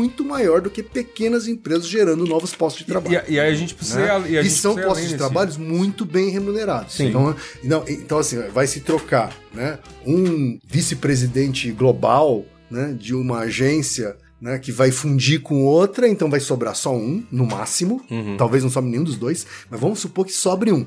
Tá? Esse outro não vai virar um monte Concordo, de emprego. concordo. Tá? Esse cargo vai ser eliminado. Tá? E não necessariamente eu vou ter uma reposição dessa força de trabalho humana nas pequenas E- e empresas eu- que vão surgir. Mas aí eu tenho um ponto que é o seguinte, que é o artigo que Carlos Menino me mandou, que é muito correto. Se é, há essa fusão e essa consolidação e você repete a mesma estrutura piramidal, eu 20 queria falar uma palavra feia aqui, é, e não vou falar porque eu sou um menino legal, então não vou falar filho da puta nem a pau. Em Nem vo- fudendo. Pensei que você ia falar. Temer. em que você é obrigado a submeter uma ideia a um cara que apresenta para outro cara, que negocia Isso. o horário com outro cara, que, assim, vai desaparecer essa estrutura. Sim, sim. Eu acho. Eu Nós quero, temos- eu quero estar, ou se eu, se eu fosse Posso? um milênio, geração Z, eu queria estar nessa pequena que tá Exato. nascendo aqui, essa nova. Mas, Mas se você é o mas- CEO, mas, mas ainda assim, você vai estar onde? Eu acho. Se você é o CEO, você vai estar Você onde? vai ter que se reinventar. Chorando? Você vai ter que se reinventar. Assim. Quanto mais pra cima você tá nessa indústria, Sim. pior você tá. Quanto mais pra baixo, quanto mais conectado com o que acontece no mundo real, melhor Mas a gente tá. não tem uma série de dirigentes desconectados dessa realidade? Por exemplo, eu vejo muitos. Mas quantos deles já não estão mais nesse mercado? Vamos fa- fa- quer fazer a lista aí de quantos luminares do mercado em cinco anos não saíram do mercado? É verdade, é verdade. Cara, nunca antes da história dessa indústria, tantos caras tão. Vamos só pensar numa coisa. John Haggerty. Haggerty. Sim, sim. Com quantos anos ele parou de trabalhar? 90? É, é verdade. A gente tem uma geração na faixa dos 60 Que já parou. que tá fora sendo de- obrigado a parar de trabalhar. Eu não tô comemorando isso de forma É tipo nenhuma. o Cristiano Ronaldo se aposentar agora. Eu acho que a minha geração dos millennials velhos, eu sou, me considero Millennial um velho. velho millennial. É, porque eu vejo, eu vejo as pessoas velho criticando as millennial. coisas dos millennials e eu, Eu sou um jovem baby boomer. Eu, eu sou um idoso, não é, não é tem a ver com idade, mas eu vejo as pessoas criticando as, os- as características dos millennials e eu pergunto assim, sério mesmo que quando você É. tinha essa idade você não queria tirar um sabático aos 25 anos? Quando que você com 25 anos falou assim, não, esse cara tá fazendo errado de tirar um sabático? Você falava, porra, me leva junto. Exatamente. Eu quero ter milênios perto de mim. Partiu igual. Inclusive, casei com uma. Mas assim, porque a, a brincadeira que eu faço com o cara, assim, melhor que milênio, só geração Z. mas eu tenho. Mas eu acho triste, assim, a nossa geração, eu acho que ela é uma grande vítima disso. Eu falo sempre. Eu ouvi a vida inteira que eu era novo demais pra- pra alguma coisa, e quando o Zuckerberg conseguiu ser o Zuckerberg, eu descobri que eu era velho demais pra alguma Olha coisa. Aham. Sim. É porque eu tô fal- falando isso por causa que a gente, de novo, falando do Festival de Cannes que tá chegando, e o que a gente vê de discussão mesmo, lá. tá mesmo. Não parece Eu- que tá eu- eu- chegando, de mas tá verdade, chegando. cara, tem Copa do Festival de Mundo Cannes esse tá ano, pior né? que Copa do Mundo. cara. Exato, mas é, é isso que eu tô falando, porque é, há, há 15 anos, 16 anos é, cobrindo o festival, sempre foi uma grande coisa, né? A gente sempre esperou esse momento, essa reunião do festival de criatividade, e o próprio festival no ano passado anunciou uma série de medidas, né? Pra tentar fundir várias categorias, tentar Diminuiu a duração. é isso, tentar se manter relevante, né, nisso. E o que a gente vê é, é muita gente indo pra esse festival, consumindo esse conteúdo, e que parece que tá fora dessa realidade. Assim, tem algumas declarações de diversos dirigentes da indústria dizendo que, ah, isso não. é, que as consultorias nunca vão conseguir ter uma entrega criativa como as agências tiveram, então que naturalmente isso vai voltar pras agências. Parece meio que não enxergando é, a tal da orquestra lá tocando enquanto o Titanic tá afundando, né? Eu acho que eu tenho, uma provocação um pouquinho mais além disso aí, em cima do que a gente tava comentando aqui sobre aquisições. Cara, desde que eu me conheço, assim, acho que desde que vocês sabem, e eu, enquanto trabalhei no mercado, eu vi agências grandes comprando pequenas. Cara, é um movimento. Tinha agência que surgia pra ser comprada. Claramente fazia todo o movimento de alavancagem, aí, vamos, a galera aí da economia que ajudar com os termos, é, Tá tudo ali, tá tudo descrito. O cara se endividava, fazia a agência dele falava: Não, mas tô aqui com uma equipe de 200 pessoas operando com contas grandes. Beleza. Uma hora vendia isso aí pra uma WPP, pra uma Publicis e tudo mais. E beleza, a roda da coisa girava. Eu entendo que isso a nível global fazia a coisa, a, a parte da conta do crescimento. Porque nada explica, tipo, ah, determinadas agências ou determinados grupos explicarem, sei lá, crescimentos de 30%, sendo que o mercado corrigia inflação no mundo. E, e, tipo, e o ponto é que elas tinham que. Elas eram um pouco obrigadas a dar esses números porque todas elas são contas de capital aberto, né? Fora. Então, sei lá, Publicis crescia no, no mundo lá, no, no- no ano, cresceu 3%. WPP, ah, ah, cresceu 5%. Inflação no mundo, 4%. Então você fala, pô, peraí. complicado. Eu acho que esse movimento de, tipo, de chegar nesse momento que WPP e Publicis, ou Publicis e o Minicom antes lá, nós vamos ter que nos fundir, porque acabou quem comprar, Não, acabou mas o, tudo o que mais, tá, o que o Ken tá falando não necessariamente é a fusão desses grupos. É, não, E sim a fusão das propriedades que esses grupos têm. A previsão, eu vou fazer, Pra a previsão, otimizar. vou fazer duas previsões do futuro, tá? Preveja. Uma das holds vai ser comprada. Ah, ok. é. Uma salva de palmas. por uma consultoria, Certo. né? E dentro das holds vai haver muitas fusões. Não, é que, é que A esse. gente Mas já é- tá vendo em menor escala aqui no Brasil. Assim, É. ah, você tem essa ag- agênciazinha do grupo, agênciazinha A do grupo, agênciazinha Y do grupo junto. Não, mas é que essa Não, discussão mas- ainda é café mas pensa- pequeno. assim, Isso, né? isso, O que isso, está se isso. discutindo agora Não, é o- claro, mas, é mas, mas eu acho, mas é assim. mesmo nesse modelão, assim, se você pensar no modelinho, então vamos lá, sei lá, determinada agência foi comprada por uma agenciona. Então ela virou mais uma partícipe lá da. Nós compramos mais uma agência digital. Uhum. A agência, sei lá, B9 aqui, compramos o B9 e tal. Vai ser nossa nova agência digital, nosso novo braço digital, totalmente descolado, pau. Chega um publicitário falando um monte dessas groselhas. De braços cruzados na foto. Isso. E aí, um monte de homem branco de braço cruzado na frota, aquela coisa toda, tá, que a gente conhece bem. Beleza. A, aí. gente, a gente é um monte de homem branco aqui discutindo. Isso, exato. é. Isso, Amarelo, Vamos amarelo. esquecer De disso. camisa preta. Aí, aí, beleza. No- no- nesse grupo tem mais umas três agenciazinhas dessas aí que foram compradas em outros anos da mesma pegada. Tipo, ah, vamos lá, vamos ser, né, digital e tal. Aí, no momento, foi que "Ih, essa conta não fecha. Então, peraí, junta duas aí, vira uma, ih, junta a terceira. Ah, junta todas e vira uma só. E agora junta todas e vira um braço da outra. E aí acabou. E aí, e aí o lance Mas eu todo- não acho que é isso que vai acontecer. Mas aí o lance Eu, todo... eu, eu refuto a sua O opinião. mercado... Vossa o mercado- Excelência está o mercado... totalmente... Mas o mercado faz isso. Não, mas não acho que é isso está Mercado- acontecendo agora, pela primeira vez. O que está acontecendo é, o contrário disso. Pararam de comprar. Não, não, o problema não tá no digital. O digital tá- vai muito bem, obrigado. Aceitando o fato de que o digital não tem champanhe, não tem Isso. carrinho de uísque, não tem carreira de pó. Quer dizer, se tem, alguém tá pagando por conta É, própria. mas é que pra uma galera isso foi prometido lá atrás. Mas é eu por não isso que acho que mas aí, é a cara, analogia do, do é-. Não, mas a- mas a- é difícil você abrir mão disso, É, né? Não, e assim, e aí tem todos os problemas, assim. Mas é importante a brincadeira Da, da do carga horária, do É. não sei o quê, do não sei o quê, do não sei o que lá. Do racismo, do machismo, da dificuldade de, entrada e de subida, do desrespeito. Tudo isso é um problema desse negócio. Isso. E vamos Vinha falar- junto com a cocaína. E vamos falar Vinha desse negócio. Agora, tem uma outra parte do glamour, do Real Madrid, do não sei o quê. Essa parte acabou. Acab- Minha opinião, acabou. Vai ter pra um, vai ter pra outro, que nem jogador de futebol. Quantos entram pra ser jogador de futebol?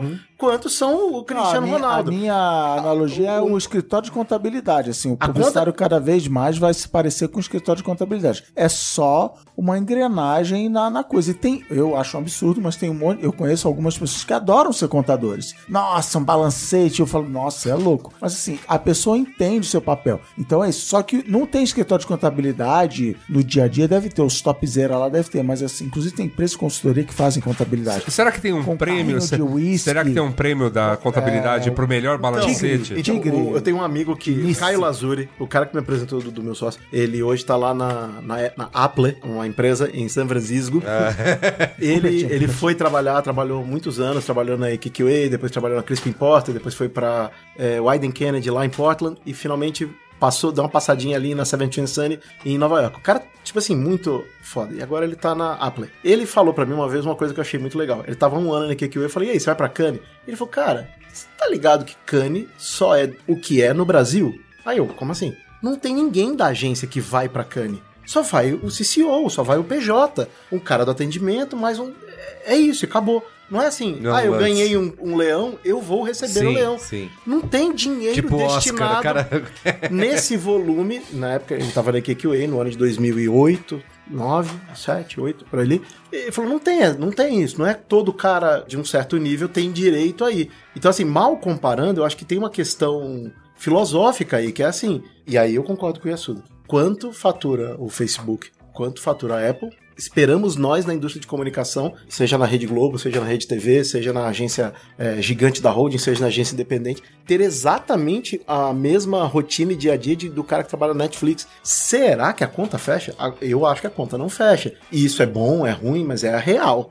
E aí eu acho que esse é um problema muito difícil de lidar para quem trabalha com comunicação. Para quem vem do jornalismo é um pouco menos, porque Sim. você já tá acostumado com uma situação muito diferente. É, eu fico, eu fico vendo que tem saídas. Tipo, é, é que novamente, é que a gente acha que a publicidade é uma grande engrenagem, ela é só mais uma, se não muito pequena. Se você pegar, por exemplo, quem vem do, do mercado de PR, que só cresce, né? O cara tá achando lindo, falando, nossa, pô, a publicidade tá acabando, nossas Mas- mas, Porque ah, os caras estão acostumados. Mas aí você vai na faixa salarial das pessoas, Eles- é, eles você vai recebem nas menos, coisas, exatamente. Você vai na, na- na vida real de quem trabalha nessa indústria, você não vai encontrar o Cristiano Ronaldo. Não, mas entendeu? é isso, porque mas eles estão acostumados. cara não ganha um prêmio Foi, foi uma, e ele foi uma vira, indústria, tipo- foi uma indústria que se acostumou com salários que estão numa crescente, mas sempre foram mais baixos. Então assim, é uma indústria que tá ali. Então, em resumo, ó. tá virando um trabalho como outro qualquer, é isso? Então, aí o Caio dizia isso. Você sabe o que acontece em Cannes na- no dia seguinte? No Brasil, acaba especialmente, O né? festival de Cannes? Aí eu falei, não. Aí ele falou, aposto que chega o prêmio Dente de Ouro. E aí vem uma convenção de dentistas pra lá.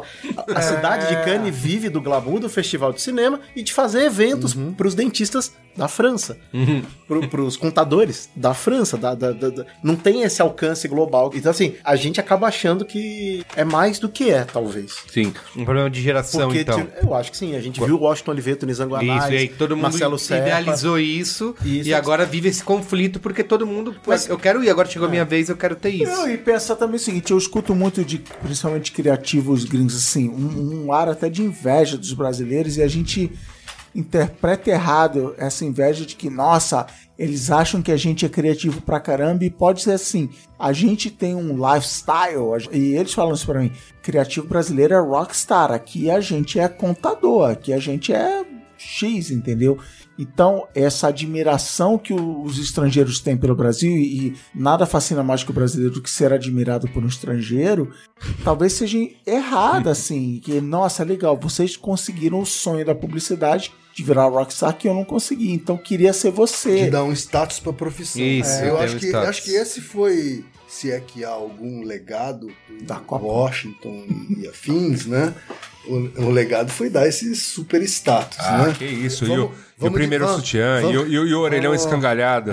E o pombo. É tudo jornal pra embrulhar peixe. eu tô ligado, eu tô ligado. É, Pô. mas assim, e aí eu não, eu não tenho juízo de valor aí sobre esse legado. Sim. tá? Não, não vou nem, não vou nem aqui colocar nessa mesa se esse legado é positivo ou negativo. mas Eu acho que ele é positivo mas e acho que negativo. ele é um a, a- a legado- gente tá muito perto pra enxergar as coisas e a gente tende a criticar demais, assim, porque a gente tá muito próximo. Sim. Talvez quando passar um tempo a gente consiga ver Eu- eu um monte a- de coisa Sim, com é, distanciamento, legal né? que talvez hoje a gente não enxergue. Eu acho que é É. negativo pra maioria das pessoas e foi positivo pra alguns poucos. Pra quem tava Sim. se Né? divertindo, Eu era acho muito que- divertido Exato. e tinha uma galera de fora Eu acho que assim, sofrendo. né, basicamente, pros assediadores acho que foi muito positivo, pros assediados foi Não. bem negativo. É isso aí. Né? E eles estão, e acho que eles estão sofrendo isso até hoje, vão sofrer por algum tempo ainda, né? Porque um preço, né?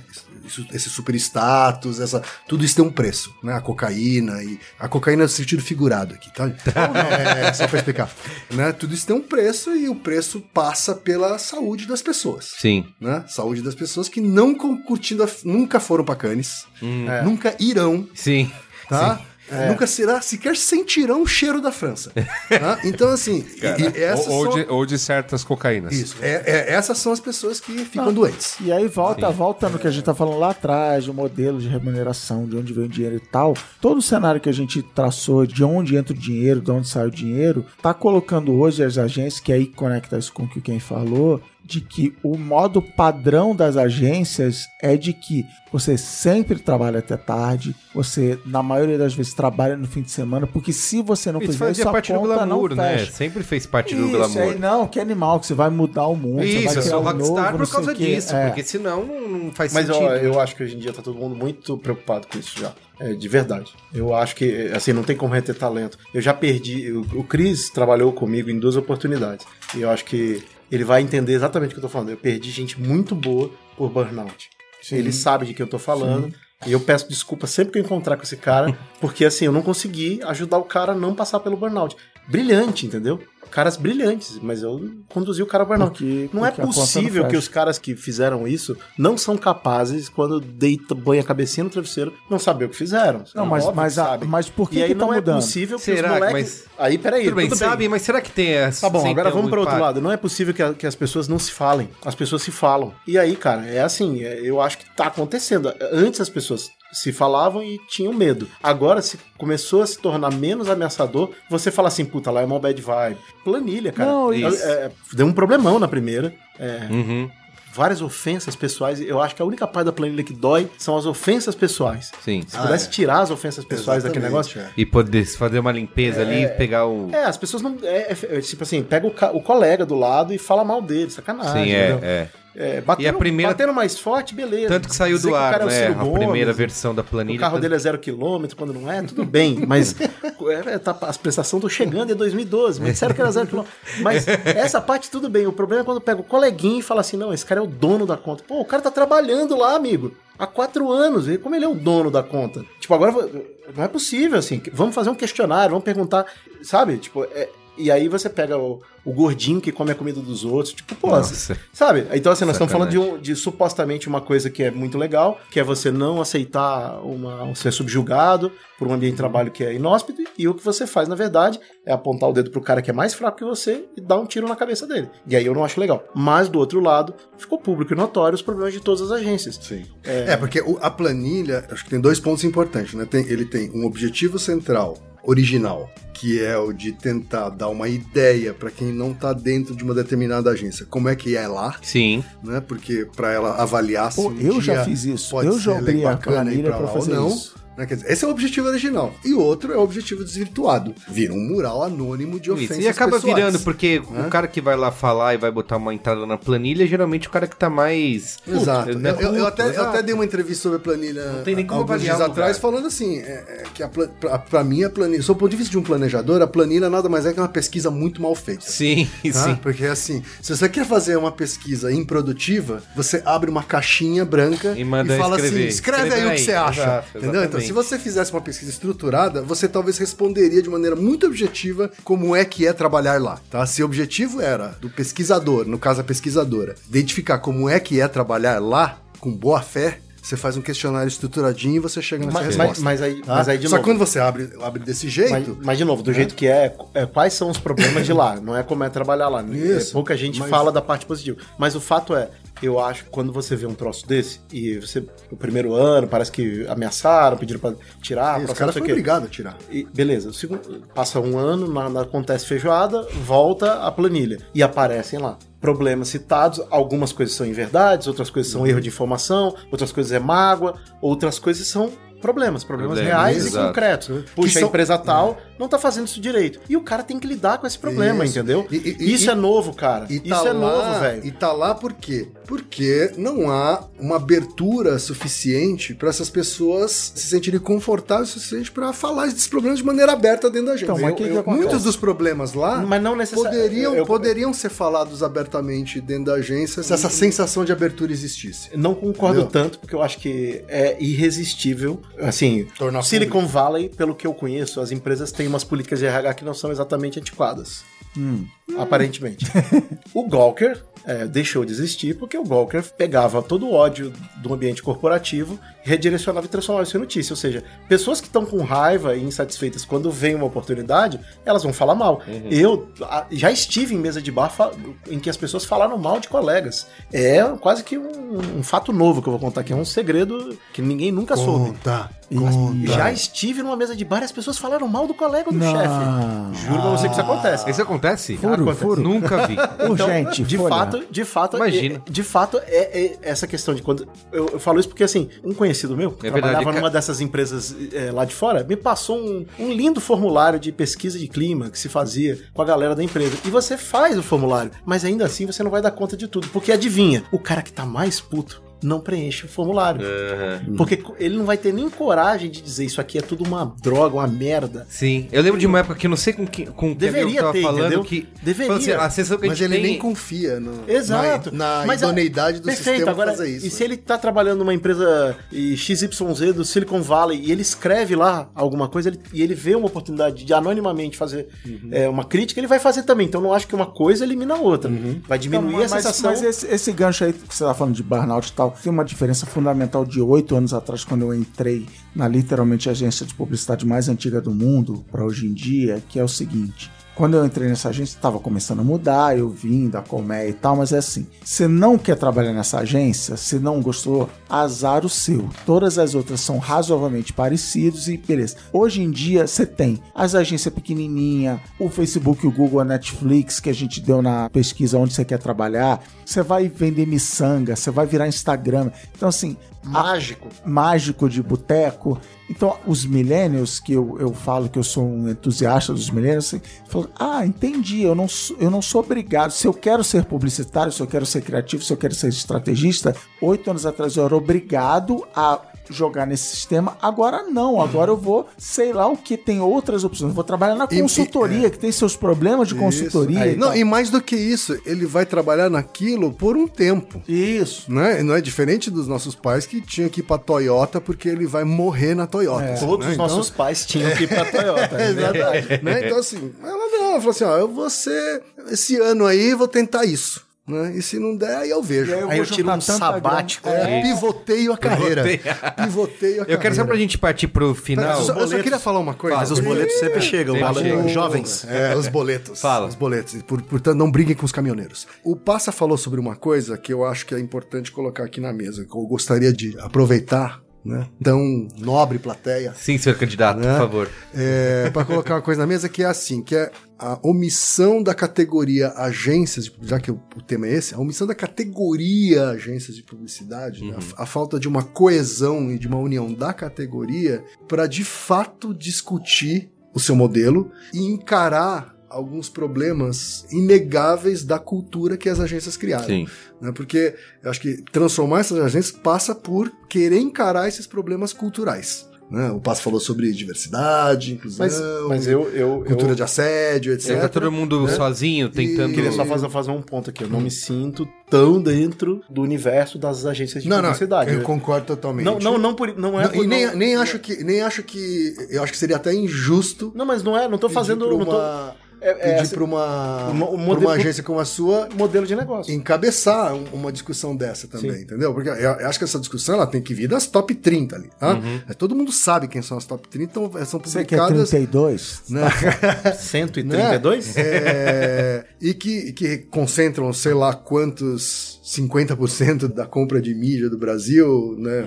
Enfim, a única vez que essa categoria se juntou para discutir alguma coisa foi para defender o BV. Uhum. Tá? Isso já faz mais de 10 anos. Eu acho que é um momento para se criar um novo pacto. assim, e, e esse novo pacto começa por uma mesa de discussão dessas lideranças. Né? E eu não vejo sequer o ensaio disso. assim Uhum. sequer um ensaio disso. Eu compreendo, sou amigos de vários CEOs dessas agências, né? E que eles têm estão lá com um monte de pepino em cima da mesa para resolver, né? Algumas passam pela própria sobrevivência da agência nos próximos anos, né? Mas eu realmente não compreendo o que eu não compreendo é dissociar essa discussão do futuro de cada uma das agências da discussão da categoria Como um agências, todo, sim. entendeu?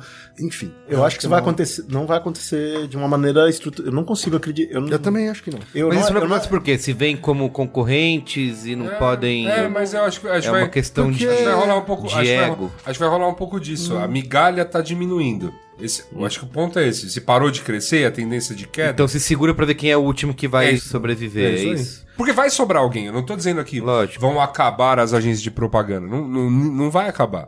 Mas vão sobrar menos. Acabar a justiça antes de acabar. E, vai, e, vai, e, e- e com menos gente trabalhando nelas. Eu, então, eu, eu posso estar muito enganado, mas eu acho que existe um horizonte em que você vai ter mais gente trabalhando. Não, mas fazendo outra coisa passa. Mas eu não, eu não falei em nenhum momento que. É.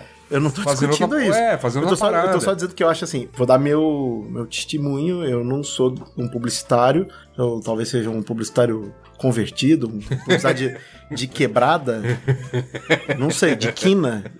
É, não sou, eu não me Somos sinto- todos, né? É, não, mas, mas, mas eu não Eu sou... programava COBOL até alguns tempo atrás. Mas eu, eu não sou um cara que se formou em publicidade e propaganda e entrou numa agência de propaganda. Sim. Eu não tenho essa carreira. Eu fiz um monte de coisa e acabei virando publicitário. Então eu não me sinto publicitário o tempo inteiro. Eu acho que eu trabalho na indústria de comunicação. Quando eu converso com amigos e colegas que trabalham em outras trocinhos da indústria, eu consigo me relacionar tão bem com eles quanto com... Você entende? É, essa que é a diferença que eu quero dizer. Mas quando eu olho pra esse negócio, o que eu vejo é o seguinte: nunca foi tão fácil abrir uma agência de propaganda ou uma empresa que presta serviços de comunicação. Vamos tirar o termo agência de propaganda da mesa, porque a gente tá falando muito de um modelo de negócio. Vamos falar, nunca foi tão fácil ser um prestador de serviços de comunicação e nunca foi tão difícil. Porque quando a gente surgiu com é, a Mutato, eu fazia coisas baseadas no conceito de alcance orgânico. Isso em 2012. No ano Não da que a graça. gente não quisesse comprar mídia, mas o cliente não deixava. assim, E o sabe? meu modelo de negócio era o seguinte: olha, eu tenho é, uma criação que vai dar um resultado orgânico animal. No ano da graça de 2013, a agência Ogilvy publicou um relatório dizendo que acabou essa festa, agora Facebook Zero, chama o paper que eles publicaram. Naquele dia, a gente leu o O modelo negócio, de negócio baseado em orgânico morre. Morreu. Ah, Então, assim, aí você pega uma ampulheta, você põe em cima da mesa, vira de cabeça pra baixo e fala assim: eu tenho X dias pra fechar o meu negócio, o que, que eu faço? Dá teus pulos. Give your jumps, como diria a Boucher. Exato. E aí você, você começa a lu... E você se fica lá. Não, mas- E aí você claudica, você se debate, o tubarão vem vindo, e a Tá, boca tá dele. ouvindo, Carlos Merico. Carlos Merico precisa ouvir isso aí, olha. Mas, é- e eu acho que é isso, entendeu? mas tá no nunca foi tão fácil, isso. nunca foi tão difícil. E aí, quando cresce, fica pior. Não, eu acho que fica, porque mas eu- é isso que eu quero dizer. Porque assim, O- o que eu quero dizer, por isso que eu tô falando, é, O negócio é muito grande pra, pra começar a dar os e, pulos. E aí o dele. cara que é prestador de serviço, ele, ele fala o seguinte: ah, eu quero trabalhar numa grande empresa. Ele vai lá e trabalha. Eu odeio ter chefe trabalhando numa relação piramidal. Pelo amor de Deus, você que é chefe e trabalha na relação piramidal, corta essa parada, meu amigo. Para de aprovar tudo, para de fazer micromanagement. Uhum. Aprende com os caras que estão embaixo de você. É a tua última chance. Ninguém vai falar pra você, não vai dar mais tempo. A ampulheta tá virada pra você também. Sacou, parça? Ampulheta tá virada. É, esse senhor aqui, o senhor Cris Dias, me deu uma dica uma vez. Que é assim, aposta nos, nos moleques. Aposta nos moleques, Eu falei cara. isso, não falei isso. Falou. e é verdade, cara. E você aposta no moleque, e aí você vai ter um resultado Bet on melhor. your... E os moleques vão fazer merda. Bet on the... on- On the kids. On the kids. É, moleque. Mas, mas assim, e aí os moleques vão The errar. E aí- moleques. E aí os moleques vão errar também. Então, assim, quem vai ter fôlego para dar espaço para as pessoas aprenderem? Aprende como? Aprende errando, né? Sim. E eu acho que isso nunca foi tão fácil entrar na indústria e nunca foi tão difícil ficar na indústria. Eu acho que é muito difícil ficar e é muito fácil entrar. Antigamente precisava de um QI, precisava fazer um estágio sem ganhar nada. É verdade, é verdade. Então, É, em algumas parece que tem, tem estágio sem ganhar nada até hoje. É, exato, tem mesmo. Mas isso é assunto para outro ponto. Tem só um, pra gente finalizar, é, tem um tema que a gente passou rápido e eu é realmente um que eu me interesso e tenho mais dúvidas, que é a questão da criatividade, que eu acho que é o, o que muitas agências se agarram pra dizer que elas são donas disso e elas só elas vão poder fazer. Tem o caso, por exemplo, do cara que era CMO da Coca-Cola lá, o Jonathan. Millerhall. Isso. Millerhall. Ele, ele era CMO da Coca-Cola, fe- abre a Tá no Airbnb é isso? super lindo, nananã. É, aí foi pro Airbnb, ele saiu do Airbnb, Saiu. já, tendo dito... Ele abriu uma empresa, uma consultoria. Uma consultoria. Tendo dito antes de ir pro Airbnb que as consultorias nunca serão tão Aí o que ele criativas. fez? Aí o que ele fez? Abrir uma consultoria, exatamente. Ah, é isso aí. Então é isso. O que, que as agências de fato vão vender daqui em diante que não é isso? Assim, que essa entrega criativa é, não continua sendo algo para as agências de publicidade realmente en- entregarem, terem isso como um. An- antes Porque, de... cara, o que que essa é a pergunta de um milhão de é, eu dólares. é, Ah, exato. então. O que, que é consultoria? O que, que a Accenture, por exemplo, que é a maior consultoria, que é maior que as agências, tudo, tá entregando de produto criativo? Não, mas- o que, que a gente tá vendo na rua mas- desses caras? mas- A dificuldade, eu já falei agora há pouco, é, é muito menos a criatividade, é só nas agências e tal, é assim. É você botar um preço nisso, entendeu? A grande dificuldade Enxergar agências valor nisso. É, não é isso? literalmente botar uma etiquetinha de preço. Essa é uma ideia de um milhão de dólares, essa é uma ideia de meio milhão de dólares, essa é uma ideia de 100 mil dólares. Como que É- você avalia isso? É muito. Não é quantidade de horas trabalhadas. Não é quantidade de horas. Essa é a fórmula que as Porque todo cliente, dominam. todo mundo con- continua querendo isso, né? No mundo onde a gente tem essa enormidade de mídias e de disputa de atenção, eu acho que a busca por essa grande ideia continua sendo mais relevante do que nunca. Mas as agências nunca cobraram por ideia. Nunca. As agências foram forçadas a vender por hora homem. Uhum. A vender FTE, né? Ou seja, cabeças de trabalho envolvido e horas homem envolvida. Por quê? Porque quem ditou isso dentro das companhias que compram não foram as agências, foram as consultorias. Hum. Né? Hoje a gente está vendo as consultorias tentando abocanhar um pedaço da grana do CMO, tá? Mas a consultoria antes abocanhou toda a grana do CEO, depois toda a grana do COO, depois toda a grana do CIO e do CTO. Agora que eles falam assim, bom, qual que tá faltando? Qual sim que faltou? Qual que faltou? Ah, tem aqui o CMO que parece que tá migrando a grana dele para uma compra cada vez menos baseada em criatividade e cada vez mais baseada em performance. Opa, desse bagulho de performance aqui, Eu acho que entendo. dá pra, dá, pra, dá pra entrar. Sim.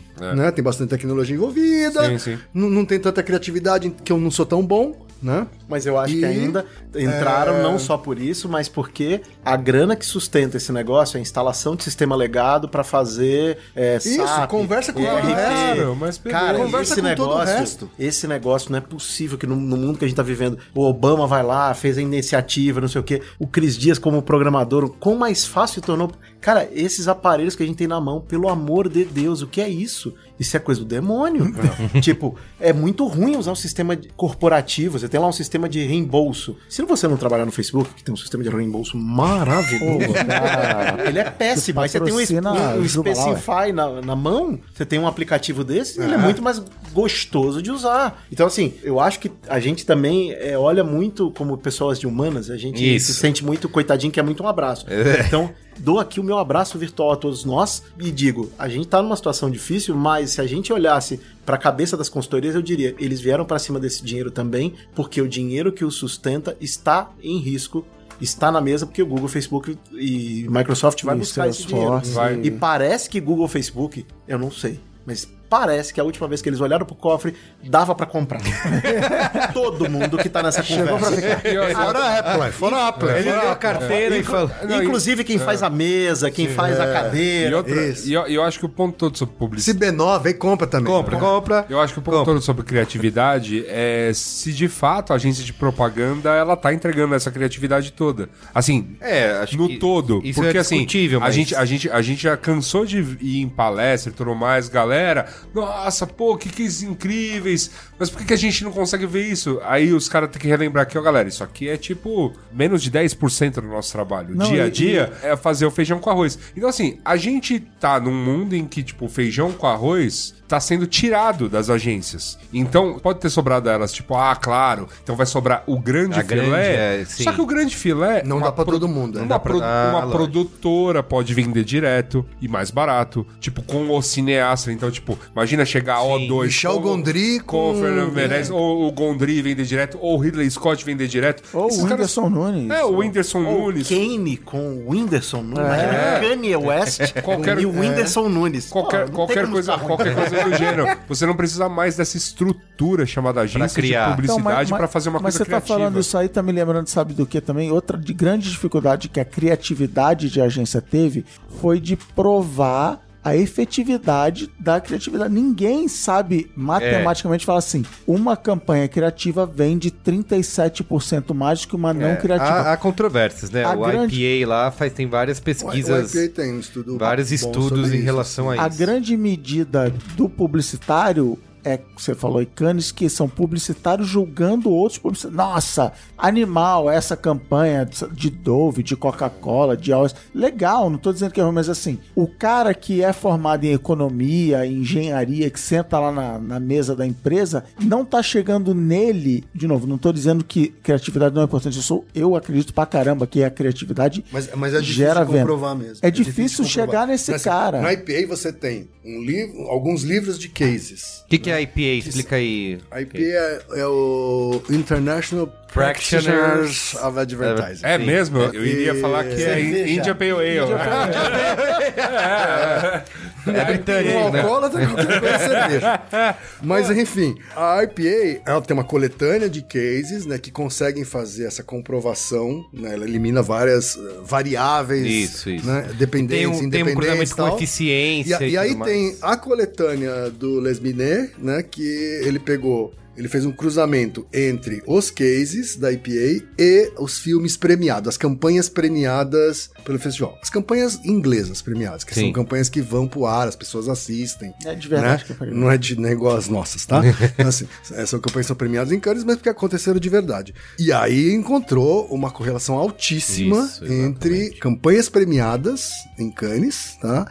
E cases com eficiência comprovada. Isso aí. Tá? Então, e aí depois ele faz até uma correlação disso com o valor da bolsa. Isso, com Ah, ações, é. É, é, mas de novo, né? É baseado na nata, na nata da publicidade, né? Que, que não necessariamente é o, o arroz com feijão. Ele é 5 a 10% do que é produzido. Sim, ele é bem assim, pouco. Tá? Mas Então, você tem agências é, que até tem resistência ou dificuldade, sem, sem julgar aqui, de até adotar essas práticas de, de medida. Hoje, literalmente hoje de manhã, me marcaram no post, ah, como é que eu consigo medir a eficácia de uso de influenciador, de engajamento de influenciador? Puta, bicho, desde 2011 já tem estudos mostrando que clique não, não, Não tem correlação com venda. Não é dizer que influenciador não funciona, mas, Mas é, não é porque sim. aquele post teve muito like que ele vendeu vai muito. vender, é lógico. outra coisa. Vamos discutir que outra coisa é essa. Então, assim, eu tenho, você, você contou esse estudo, eu tenho a, a minha equipe no Facebook, chama Creative Shop, fez um estudo já tem alguns anos comparando todas as campanhas onde se mediu contra todas as campanhas que se mediu onde o Creative Shop participava. E tinha um livro de, sei lá, 30 pontos percentuais. Era gigante o livro. Então, assim,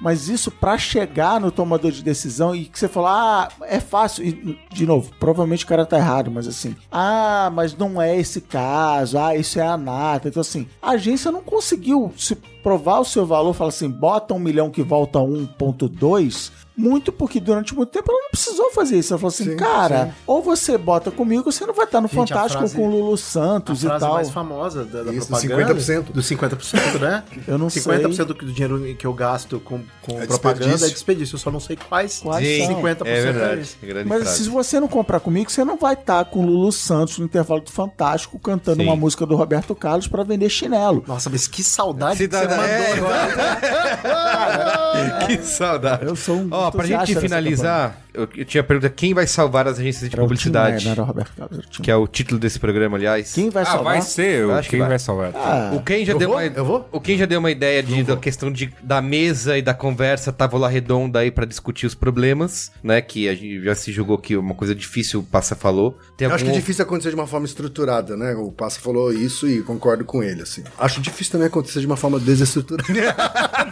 Acho difícil, né? Que, que outro fator aí pode ajudar? Mas acho nessa- que algumas agências vão já estão encarando essa discussão de frente, Uhum. ainda que individualmente e tal. Sim. Eu tô tendo a chance de conversar com vários CEOs de várias agências, né? Não por acaso as agências menores eu acho que elas estão mais à frente Uhum. dessa discussão. Não significa que vai ficar só nelas, mas que acho que elas estão mais à frente. Talvez tenham mais agilidade até para lidar com essa questão. Porque o acho que não é tão alto, então a água sobe mais rápido. Pode ser, talvez o, o sangue do coração pro cérebro, né? Assim, a distância é, menor. Mas, mas é que nesse, caso, nesse caso acho que vai ser Não dá fundamental. pé no fundo, entendeu? Ela, essa, a, a velocidade, a velocidade de virada da coisa é que vai fazer totalmente diferença. Quando a chave virar de vez, vai ser assim. Vai ser um Deus nos acuda muito rápido. Mas já tá sendo. Não, mas Já tá sendo. Não, mas, mas, a, mas a Já Globo. tá sendo. tipo, A galera já tá correndo com pensar- a cueca na cabeça. Se a gente pensar por aqui, a Globo ainda tá aí. a- O, comer- o pacote Copa do Mundo 2018 ainda é caríssimo, sabe? Ainda existe um mercado. Eu acredito piamente, tô puxando muito a sardinha pra mim ao lado da fogueirinha, que a solução sempre passou pra ter menos a cabeça da propaganda Sim. que existiu. Eu acho que essa mistura gostosa, esse baião de dois, é que, é que pode Essa coisa responder. malemolente. Eu, eu, eu acho mesmo, porque quando você vê uma coisa como a Vice, quando você vê um cara como o Facebook, quando você vê todos esses caras na mesa, qual é a solução? A solução é dizer, não, não brinco, pego a bola e vou embora? Putz, parabéns, cara. Você vai dar um certão assim, entendeu? Você vai ter que lidar com essa galera. Você vai ter que achar um lugar pra você. Sim, sim. E aí, eu acho que esse lugar, eu vou dar um exemplo de um negócio, assim. Esse lugar certamente vai estar em uma, ter um- conseguir ter uma relação com pessoas que estão nessas. Eu tive muito tempo como fornecedor de agências de publicidade. E eu posso dizer que é o pior lugar nessa indústria vital. Se eu te contar as coisas que eu passei tendo reunião com os caras que trabalham nas agências de propaganda, e eu gostaria muito de entender como o cara que vai na planilha e fala que aqui é um ambiente horrível, pega um cara, dá duas horas de chá de cadeira nele, exige que ele trabalhe de graça, pede BV em cima de um negócio que é ilegal, e depois que tá pronto, fala: tá pronto, muda tudo. Agora que tá pronto, só falta uma alteração final, troca tudo. Isso é uma prática comum de agência de, de publicidade. Essa postura é a pior postura que você pode ter para ter um parceiro comercial. Exato. Você vai. Então, assim, pra mim a solução passa por não ser assim. Sim. é- Como é que desveste, entendeu? Sim, por isso eu volto, assim, porque eu acho que as menores elas estão menos viciadas em cocaína. E por isso talvez mais saudáveis para ter esse tipo de discussão, para começar esse tipo de discussão. Passar pelo rehab. É. E... Estão viciados em crossfit. E acho que ela. e, e- e- Suco verde.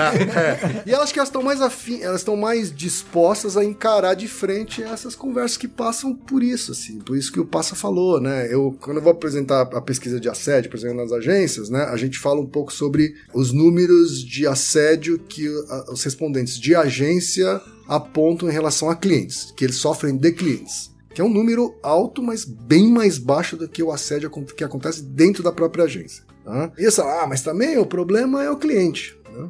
E aí eu jogo de volta uma reflexão, é, mas assim, o quanto vocês, agências, ou nós, agências, não reproduzimos exatamente esse modelo com os nossos fornecedores. Sim, sim. Opa. Né? Então, assim, vocês estão reclamando que o cliente está fazendo você trabalhar de graça uma refação desnecessária. Quantas vezes você fez uma produtora trabalhar de graça numa produção que não era nem refação, é para um prêmio Sim. e ele diz que você tem a obrigação de ajudar ele, né? Porque ele te passou algum trabalho durante o ano, né? Então, Não, assim, ele não passou. é, é uma. é- Ele te pediu com a promessa de que vai Isso, passar. a promessa de que vai- é pior ainda, né? Muito melhor. É pior ainda. Então, assim, é um ciclo tenebroso, assim, e, e acho que faz parte das discussões que as agências precisam encarar, assim, sabe? Quem não encarar essa discussão não vai sair do outro lado, assim. né? Essa é a minha opinião. assim, né? Não adianta ficar falando de diversidade se você não discute assédio. Uhum. tá? Não existe diversidade de verdade enquanto houver assédio. Tá? Porque se você inclui uma pessoa de maneira forçada tá? e a cultura do assédio permanece, essa mesma agência vai cuspir esse cara pra fora. Uhum. Tá? Essa mesma cultura Mas olha, eu, eu- pra de verdade, eu acho que posso estar sendo muito romântico. Romântico? Posso estar sendo? Posso estar sendo. Talvez você seja o último romântico. Obrigado. Obrigado. Obrigado por essa maronada Inception. Musical. Maronada Inception.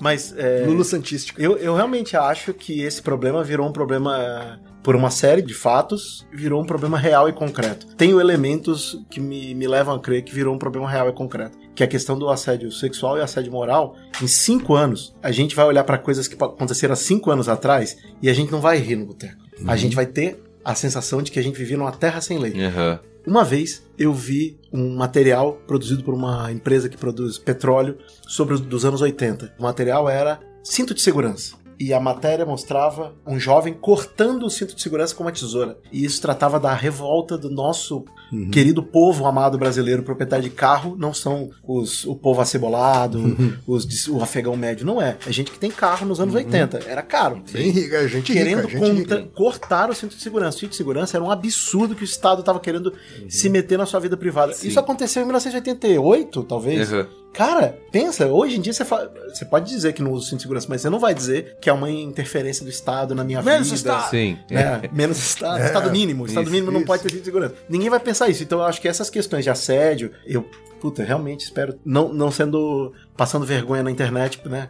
Vai ser legal, porque daqui a 10 Isso. anos eu vou ver A gente volta esse esse- MP3 passando aquela Pra ver vergonhona. tudo que aconteceu. O que que Mas eu acho, eu o que acho que mudou. mesmo. Eu acho que isso virou um problema de verdade. Eu vejo algumas conversas acontecendo e vejo as pessoas percebendo que elas estão falando besteira. Sim. e a fim de mudar. A fim de mudar, eu acho que ainda não, Não. todo mundo, mas eu acho que vai. É isso, Sim, gente é um mais jovem entrando no mer- Gente mais jovem entrando no mercado. É, Que já isso virando cabeça. cafona. Sabe o negócio de fumar, ficou cafona? Aham. O pri- o- a- as prim- os primeiros a mudar não precisa mudar porque querem, não. Se mudar porque acha que tem que Se mudar, mudar, e obrigado, tá, já tá bom. valendo. Deixa eu, já dar uma- tá deixa eu fazer um exemplo. Você acha que hoje, se uma menina de 18 anos entrar no- na criação de uma agência de propaganda e levantar em plaquinha pra dar nota pra partes do corpo dela, você acha que todo mundo vai achar ok? Não. Todas as mulheres daquele andar, a galera da- do atendimento. Ah, mas na, na criação só tem homem, tá? Ok. A mulher do atendimento, a mulher do planejamento, a, a- a mulher do RH, todo mundo vai achar ok, ou alguém vai falar, ih, rapaziada, vai dar ruim É aqui. isso. É. Sabe? Exato. Dez anos atrás, ninguém, ninguém ia achar falava. nada demais. Isso, Era era normal. normal. Não 10, Cadê a 8, plaquinha né? pra eu É, levantar? cinco, talvez. Não, na verdade Né? eles batiam palma, riam Eu não tava lá. e não- premiavam em festas de fim de ano. Isso. Então, assim, eu, eu, eu, eu- eu- então eu acho que pelo menos um pedaço do problema a gente vai ver avanços, e esses avanços, falando por experiência própria, quando você experimenta ouvir a opinião de uma pessoa que pensa muito diferente de você sobre aquele assunto, você tende a ficar bem frustrado com a sua postura e aprender um pouquinho. Se isso se repete várias e várias vezes, chega uma hora que você muda de opinião. E não é um processo tão claro assim. Você simplesmente não quer falar merda e passar vergonha. Sim, então chega sim. uma hora que sabe que você fala assim: não, porque as mulheres não servem pra criação porque elas não aguentam a porrada, que não sei o quê. Aí a pessoa fala: então, eu não concordo com disso, disso, disso. Aí você repete, repete. Chega uma hora que todo mundo fala pra você que você tá falando merda, você fala: pô, então. Tô falando merda. Tô falando merda. Aí você pode até continuar pensando, mas você já não quer mais falar Sim, merda. sim. E aí eu Que acho já que é você- um começo. Já é um puta de um começo, porque Já é um aí você começo, começa a, a ter a- um ambiente mais seguro pra pessoas poderem tentar ser da criação sem passar por todo aquele processo maluco que 10 anos atrás era joinha. Muito bem. É isso então? Boa. Qual é a boa? Eu sou o último romântico. Os sociedade. Daqui 10 anos a gente volta aqui. Nem Boa. 10, 5 anos. Menos. Tocando, Não, daqui, a- daqui a Tocando- três anos tocando a gente violino, vai ver se a profecia de Se- se Passamani se, realizou. Não, Oh. e a sua? Uma vai ser comprada, tipo, no, Nostradamus da.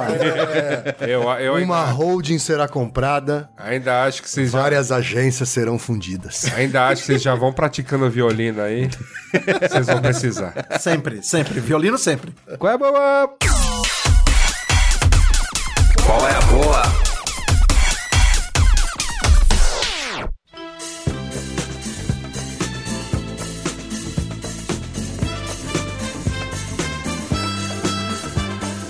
Quem quer começar com a boa? Eu posso começar? Porque faz lá. muito tempo que eu não venho. Ixi, Então vai.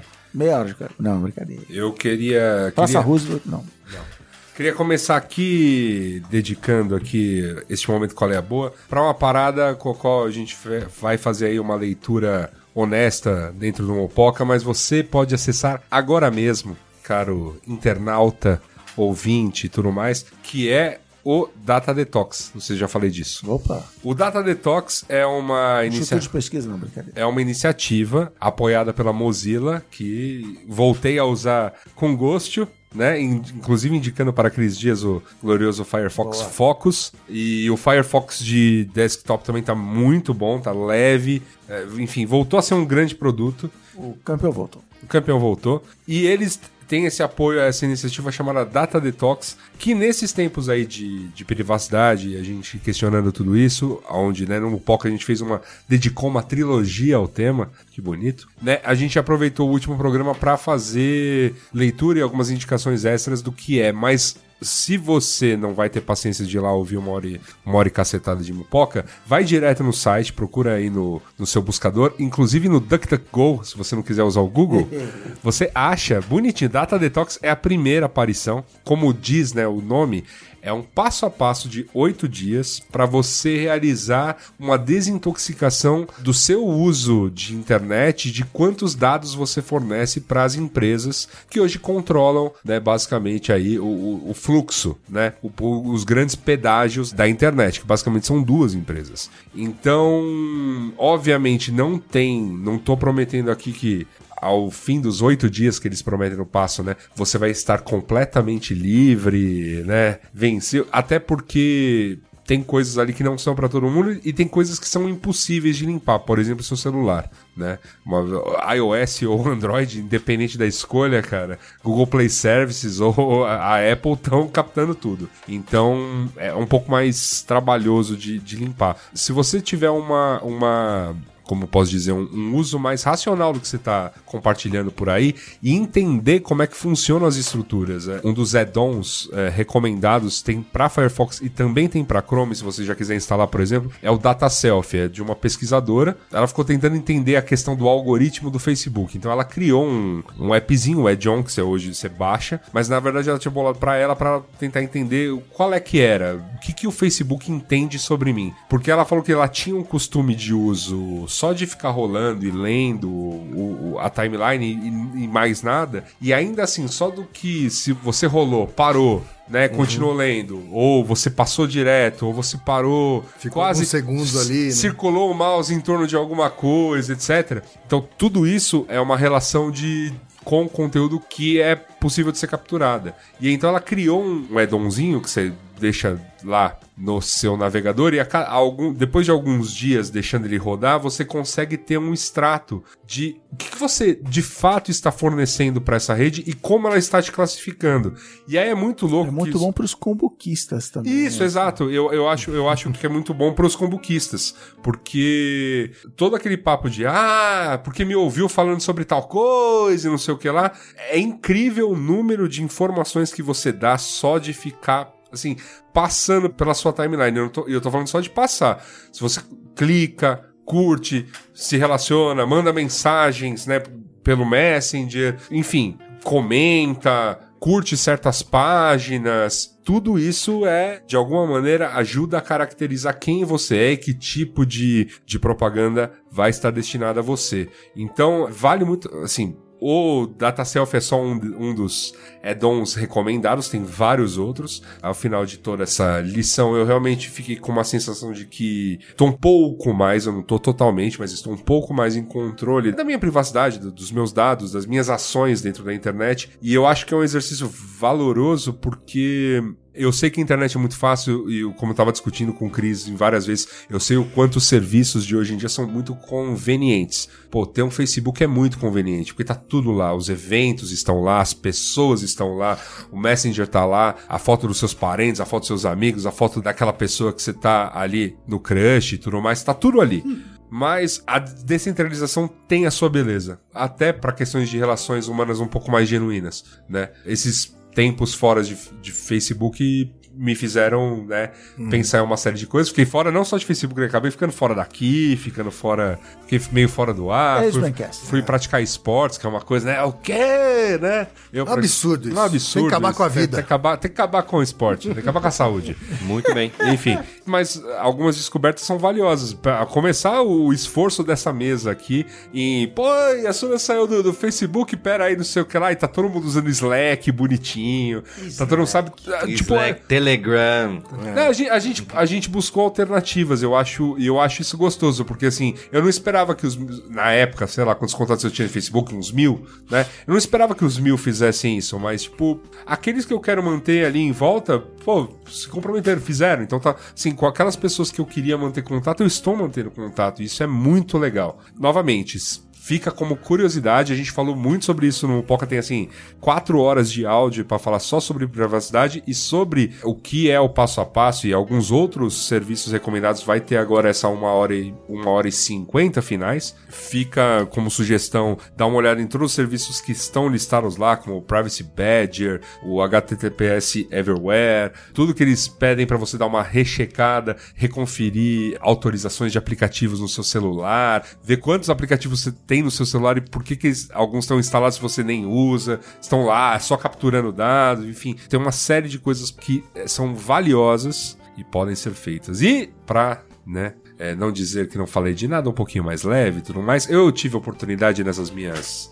nas minhas folgas de assistir a trilogia eh, cinematográfica, então não em desenho, dos filmes japoneses feitos para aquele desenho chamado Samurai X que aqui que lá no Japão tinha outro nome eu não vou me lembrar, mas enfim, são é uma trilogia de filmes que conta de uma maneira bem romantizada, aquela coisa, né, herói, né, mangá japonês e tudo mais, mas conta um pouquinho da transição da era Edo para era Meiji no Japão, que é a fase do fim dos samurais, né? Então uma, é uma época de que foi romantizada talvez de maneira um, um teco bizonha para aquele filme O Último Samurai. Nesses filmes do Não É. fala mal do último samurai. Fala mal do Tom Cruise na minha frente. Tá bom. Mas nesses filmes japoneses é legal pra ter a visão ja- um pouco japonesa da coisa. Obviamente, se você for atrás de documentários sobre o que foi tudo isso aí, é bem mais informativo. Mas este, enquanto um romance, né, uma coisa é, romantizada, é legal enquanto fatos históricos, assim, porque realmente o pau comeu, assim, o pau quebrou, assim, o- o- de uma era pra outra rolou guerra civil mesmo, o negócio foi quente e aí é, é uma é Qual um- o título? Você falou que não é Samurai X. se você procurar por Samurai X, trilogia, filmes, você acha? Eu não vou me recordar do nome em japonês do filme, assim. Ah, não, era o mínimo que Nem eu a pau, esperava. nem a pau. é, Decepção. Decepção. Decepção.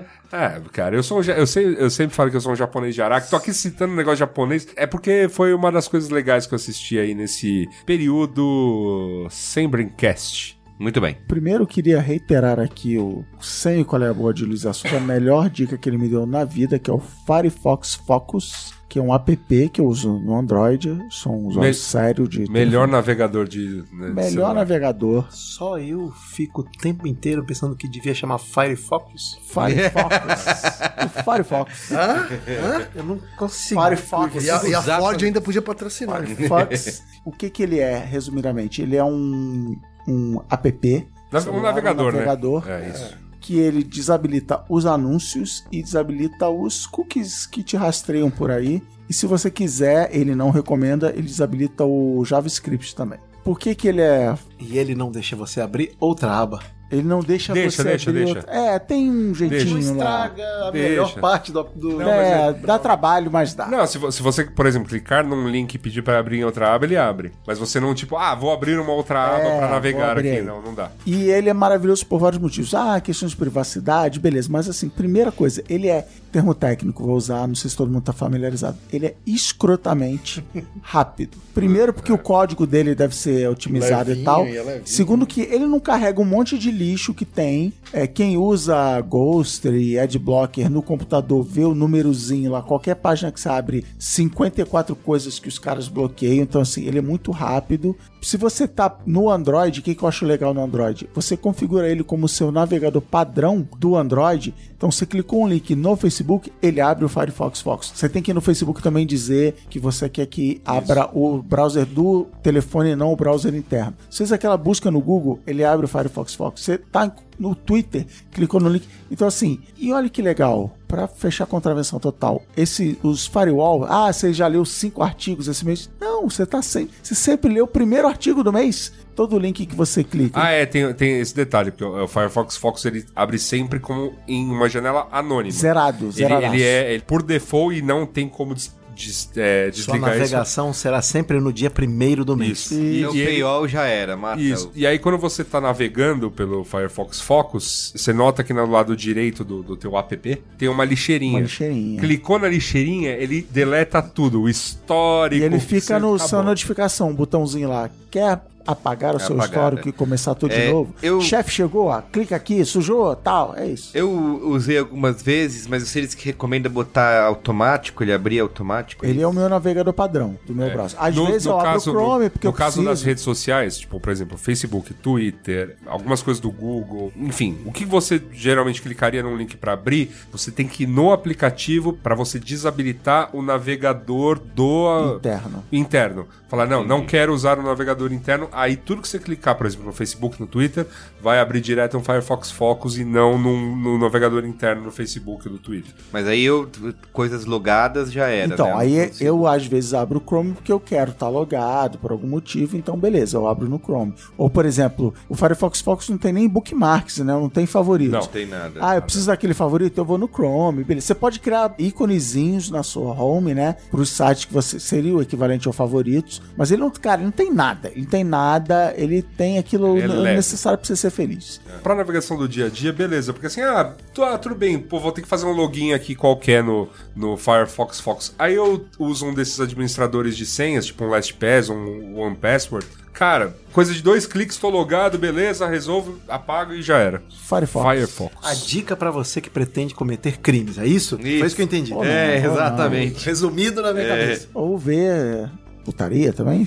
Dois motivos é velocidade e Isso não é privacidade, crime? é isso? Putaria. Isso não é crime? Não, isso é, é Deus. Se- é Deus criou. Muito bem. Deus criou a gente É, pra eu, eu- eu acho que a gente tem que cortar um pouco essa- esse papo de, tipo, você querer privacidade é esse papo de, ah, se você não faz nada de errado, você não tem nada a esconder. Não, eu tenho, cara. Tenho muito a esconder, que, tipo, é eu, sabe? Não quero. Não, a primeira, a primeira porta de entrada das drogas do Firefox é: tô querendo comprar alguma coisa. Vou. Olha, eu falo. Olha olha, Google, olha. Não, falou comprou, não. já- Você falou em compra, cara. O telefone apitou. Vou dar aquela buscadinha básica, mas não quero ficar sendo seguido pelo aquele par de tênis pelos Impactado. próximos três meses. Então vou no Firefox e dou aquela buscadinha lá. Ah, legal, interessante. Vou entrar no site logado, Vendido. vou ver. Vendido para o cavaleiro com a- na mesa 23 ali do fundo. É, é isso. E aí, e aí você começa a entrar, cara. E aí o bagulho é sinistro. O bagulho é sinistro. Eu adotei também, achei bem legal. Então, Muito bem. Então tá bom. Quem quer mais? Passamani? Eu, eu- tenho uma. Eu tenho duas coisas. Vai lá. Uma, a Fernanda Guimarães, que trabalha comigo, me indicou durante esse recesso de caminhoneiros que nós tivemos Recesso no. Brasil, em que todos ficamos preparados para um apocalipse zumbi, armados de facas dentro das nossas casas. É isso. Ela me recomendou um podcast muito bom, o Invisibilia todo mundo conhece, o episódio The Call Out. D-C-A-L-L-O-U-T. O Chama Pra Fora. em português. que fala Chama fora. Sobre assédio sexual e resposta a isso. Não recomendo que vocês ouçam à noite, nem antes de dormir, nem se tiverem com uma certa tristeza. Não é muito bom. Mas, se você quiser refletir sobre esse problema muito sério, vale os É um- cinquenta e tantos minutos. É um episódio do- da nova temporada, é isso? Da atual Isso. temporada do Eu Invisibilia? não posso te afirmar com certeza sem olhar o meu aplicativo que está na minha mão. Do dia 13 de abril, 55 minutos. Muito bem. Então, Invisibilia é o podcast, The Call Out é o episódio, o Chama Pra Fora. E o segundo é. Cara, tem um cara que eu descobri na, no Spotify que eu estou apaixonado, é, chama Darondo, D-A-R-O-N-D-O. É um tiozinho que merecia estar próximo de Marvin Gaye, Al Green, James Brown. Ele é muito foda. E se você ler no About a vida do cara, você vai ver uma história surreal.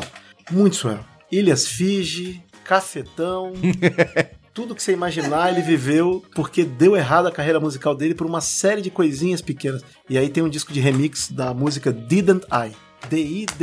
D-I-D-I-N-T-I. Didn't I. Darondo. Darondo. Cara, é muito bom. É muito bom. Legal. Tá Muito bem. bom, vou acrescentar aqui.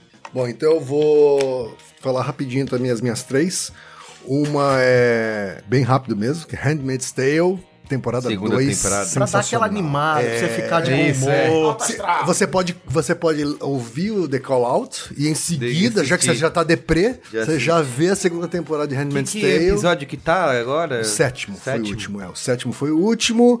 É um, Pra quem ainda não viu, é um seriado da- do Hulu, então ainda não tá disponível no Brasil. Você precisa viajar até a É isso, Suécia. como você tem feito Isso, viaja até a. Suécia, assiste Esse e é o volta. Give Your Jumps aí. Isso, dá, dá, dá, give your jumps, né?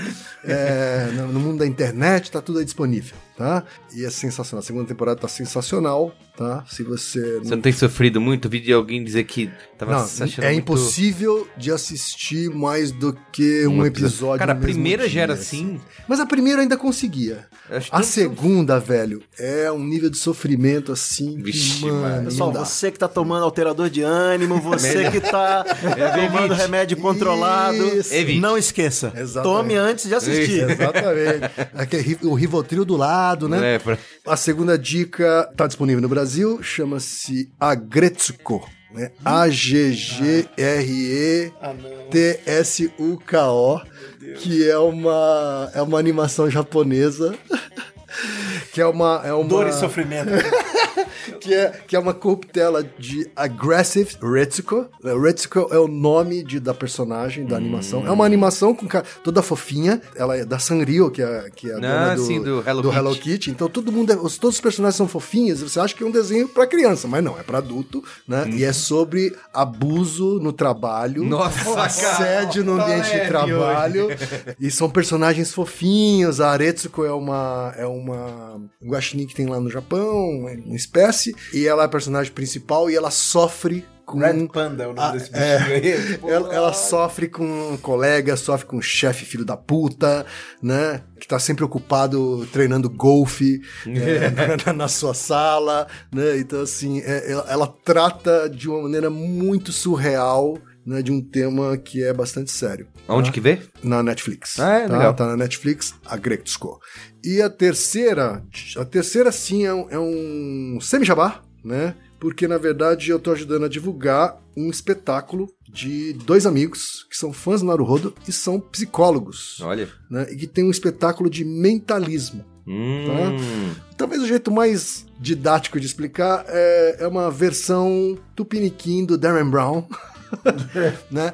Ma- Mas assim, eles são fãs do Darren Brown, então acho que o Darren Brown ele resume bastante o que é o, de- o mentalismo contemporâneo, né? Que mistura um pouco de conhecimento teórico de psicologia com ilusionismo, né? E eles têm um espetáculo que teve quatro apresentações e vai voltar a ter mais quatro apresentações é, no Teatro Vira da Lata, que é em, na Pinagés, e a reestreia vai ser no dia 13 de julho, sexta-feira 13, tá? E serão quatro sextas-feiras, tá? Julho. 13 de julho, 20 de julho, 27 de julho e 3 de agosto, sempre às 21h30, tá? Ingressos vão estar disponíveis, provavelmente pelo ingresso rápido, tá? É, mais novidades aí na frente, mas já podem bloquear suas agendas, tá? O espetáculo se chama Inconscientemente, tá bom? Muito bem, em julho, mês que vem. Isso. Muito bem. Então tá, ó, eu vou dar dois quais as boas. Depois, como eu falei, depois do último Braincast, eu realmente fiquei empolgado com a Copa do Mundo. E estou me preparando. Pintou sua rua? Ainda não, mas. Comprou vou fazer TV? isso. Oi? Comprou TV? Ainda não, É, mas vou, tô, tô em pesquisa aí. Camisa. Ah, não, no camisa não vai dar. Uma camisa amarela. Vuvuzela, Vuvuzela. É, Vuvuzela Compra, compra aquela camisa do Brasil comunista lá. Isso, vermelhinha, né? Vou comprar. Ó, são duas dicas relacionadas, dois documentários, reportagens relacionadas ao futebol. Um é chama Destino Rússia, 2018, que é da HBO, tá disponível no HBO Go, lá que eu estou assistindo. São 10 episódios, é uma produção é, da HBO Europa com a HBO da América Latina, são episódios curtinhos de 28 minutos, menos de meia hora cada um, em que eles abordam alguns personagens, alguns jogadores, principalmente latino-americanos, jogadores latinos, né? Tem alguns outros também, mas o foco é bastante nesses jogadores latinos, que serão, que devem ser eh, destaques nessa próxima Copa do Mundo, e sempre contextualizando a história desses jogadores com algum aspecto social. A gente não quer saber de nada a não ser do Brasil. Quem tá lá do Brasil? O menino Neymar. Alegria nas pernas. Ne- o, tem o, Pa- eu não sei- o Neymar eu não vi ainda, mas tem o Paulinho. O Paulinho é. Ah, Isso, é contado a história saudades, Paulinho. Isso, contar a história do Paulinho, é, sempre com o contexto da, da realidade de onde ele veio, então, meio que contextualizando um pouco isso e, e- e a participação na próxima Copa, o que, que já- esse jogador já fez em Copas anteriores. Às vezes ele, a, a série apela um pouquinho pra um tom meio piega, sabe? Aqueles textos meio Pedro Bial, a bola e a- o jogador. E a bola, é, a bola. Rola a bola. Isso. A- Às vezes isso me incomoda um pouco, mas. Uh, Gol que sou, e como vou. É isso. Protetor solar. Wear sunscreen, né? Mas ver essas histórias dos jogadores, né? Tipo, tô achando bem legal, assim. Tá disponível na HBO Go. E a última é uma série de reportagens da ESPN. Só que é produzida pelo jeito pela ESPN gringa. Não sei de que se é realmente dos Estados Unidos ou de que país que é, se é da Inglaterra. São pequenos vídeos de 4 a 5 minutos cada um.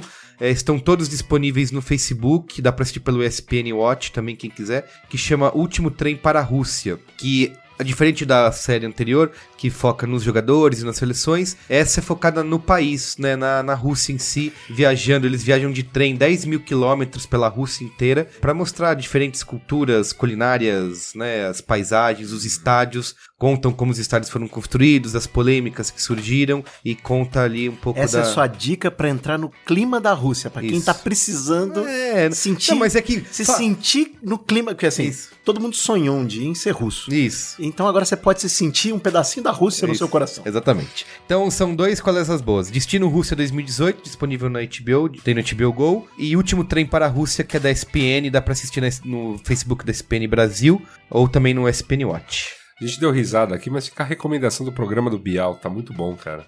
Ah, é? Um choque de cultura. Ah. Oh, foi ótimo. Foi ótimo. Mas é o programa como um todo? O programa como um todo, Ah, eu, tá. vi, eu, eu vi o sobre maio de 68, achei Achei um fabuloso, assim. Bem produzido, bom programa, assim. Legal. Pena que passa tão tarde, assim. É Sim. verdade. Tinha que tá, tinha que tá, tinha que tá mais É o cedo. novo Jô Soares, né? É, diferente, é outra pegada. Sim, mas pelo, falando pelo horário do... Sim. Mas Sim, é, um, sim. é um entrevistador que deixa o entrevistado falar, né? Muito bem.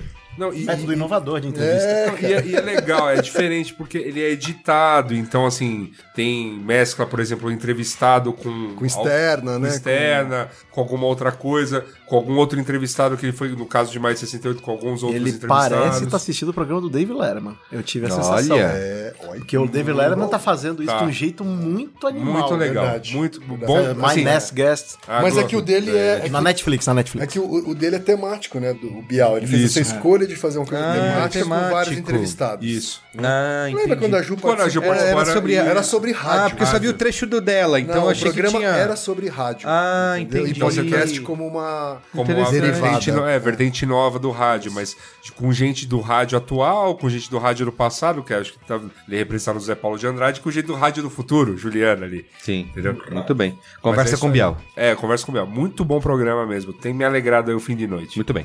Antes de falar tchau, tem comentários comentários.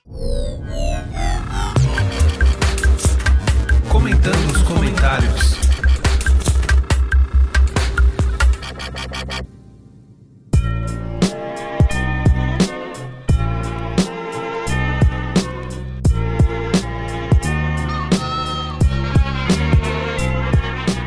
Se você quiser comentar os comentários, participar aqui do Braincast, mande e-mail para braincast.b9.com.br, certo? Que a gente não promete que será selecionado, que será lido, mas... Muito pelo contrário. Mas mande e participe do Braincast. Será lido. Por alguém vai. Os comentários são sobre o nossa última série, dividido Braincast duplo. O Braincast Minha que deu Co- início à Copa do Mundo. Minha Copa, A minha FIFA. vida. A FIFA já tá botando no calendário, tá? Botou, A partir das próximas Copas, Braincast inicia aí. Ponta Minha pra iniciar. crítica é que não, o programa não foi narrado com o sotaque do Falha de Cobertura. Deveria, né? Você Ó. agora fez um comentário do jeito o meu falha sotaque de... capixaba. Mas.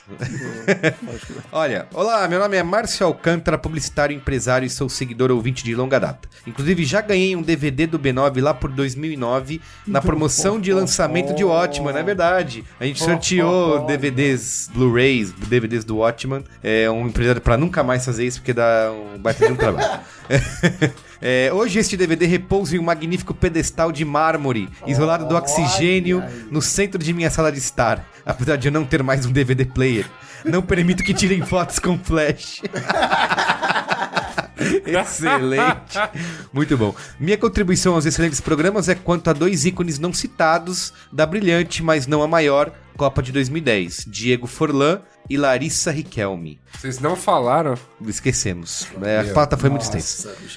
Que programas, meus amigos, que programas. Que vem a Rússia e vida longa o canarinho pistola. Esquecemos da, da, da Representado aqui por quem Fujoca. isso é. o próximo comentário aqui, a Paula, que é engenheira de materiais, mora na Alemanha, em Munique. É, diz que tem muito trauma da última Copa do Mundo, porque ela não estava no Brasil, e assistiu a goleada lá, 7x1, rodeada a gente de que tava no alemães. Brasil também sofreu igual. Eles vem chegaram de novo! Chegaram de novo! Ela não viu que eu vi essa narração. É, ela não viu. Ficou mais triste. Mais triste com essa narração. E o medo de tomar um 7x1 de novo, né? É, então. pois Virou é. passeio! Agora, agora nem dói mais. Não, agora Se tudo rolar bem. de novo, eu tô... tô- Segunda chifrada. Vocês viram o né, comercial da Nike que eu publiquei até no B9 essa semana, que parece muito uma resposta a isso, assim, tipo, a galera que tá. Ele tem começa lá com cenas. Ela jogando bola, vai um pouco pra várzea, pra favela e tudo. E no final tem um discurso do garotinho da base do Vasco lá, que ficou famoso, Cauã, acho o nome dele, que é genial, assim, o final épico, e ele tem um discurso que é pra justamente, tipo, quem tá com medo de tomar goleada, pra. Não, eu não tô com medo de tomar goleada. Eu apenas não me recuperei ainda É, no- do sim. 7x1. Lógico. Mas o Eu preciso rever o 7x1. Talvez seja isso. Preciso rever o 7x1. Reveja, foi uma Vocês aula de bola da Alemanha. torcer? A pergunta é muito simples. Ah, é que não. Sim, entrou no como é clima. Entrou no clima. Eu tô no clima, Eu mas. no clima eu gosto- eu gosto de no Eu Copa. já torci em 98. Não, eu, é, É, eu gosto de. É, assim, foi é isso. 98, É, de eu verdade. gosto de, Eu adoro Copa, mas eu não torço pelo Brasil, então Não, pra mim tá é- É, é que na hora, na hora H, eu no Copa de É 2000 isso que eu quero saber. Isso, na hora É, às 17h59 Isso. do primeiro dia, Isso. eu já Isso. sei o que vai acontecer comigo. É Brasil! É, Neymar! alegria nas pernas! Vem, garotinho! Eu só quero saber se mais alguém já tá sentindo. É exatamente isso. Eu, lembro que você, assim, Vem, monstro! Vem, monstro! eu tava mó blasé até o jogo com a Alemanha, até era semifinal já, né? Semifinal. É, Aí você falou, não, agora eu vou me empolgar. não, tava indo legal. Ah, achamos. né? O jogo contra o Chile super super É, foi difícil, quase, né? foi quase. fora e tal, Quase mas fora. é. Merecíamos. Aí, a- ali na, na Alemanha, quando toma 1x0, 2x0, aí, aí, puta, fudeu. Agora, Brasil, é pô da camisa, porque aí... Vou fazer a diferença. Isso, é. Ó, você, você porque você vai indo. Se você quiser, você- ó, eu sei, que eu, não estive, eu sei que eu não estive nos programas, eu conto uma historinha rápida. Eu trabalhei para um dos patrocinadores de Copa barra Seleção Brasileira durante a Copa de 2014. Então, assim, minha Copa foi numa Trabalho. agência, trabalhando assim, É de verdade. 14 a 16 horas Lembro por dia. fase. Assim, intenso. Vi todos os jogos na TV. Um único jogo eu consegui pro estádio, então, tipo, meu, tenho esse orgulho de ter conseguido ver um jogo da Copa do Mundo aqui no Brasil. E não foi aqui em São Paulo, foi lá em Porto Alegre. Um grande abraço, Porto Alegre.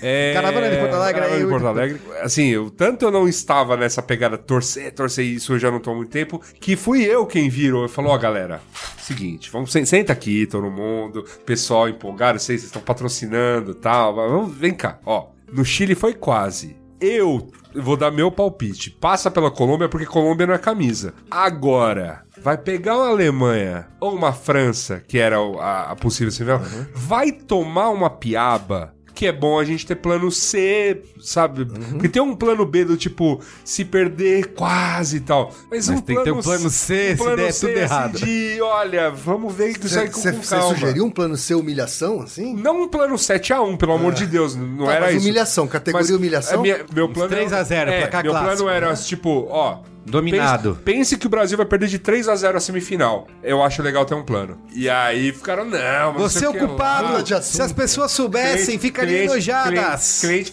"Velho, imagina, a gente estará no Mineirão. Foram tudo pra Minas Gerais, eu em São Paulo. Eu só recebo a ordem do tipo, por um dos caras da, da, da patrocinadora, olha assim, galera, todo mundo para de trabalhar. Ninguém faz mais nada hoje, depois do quarto gol.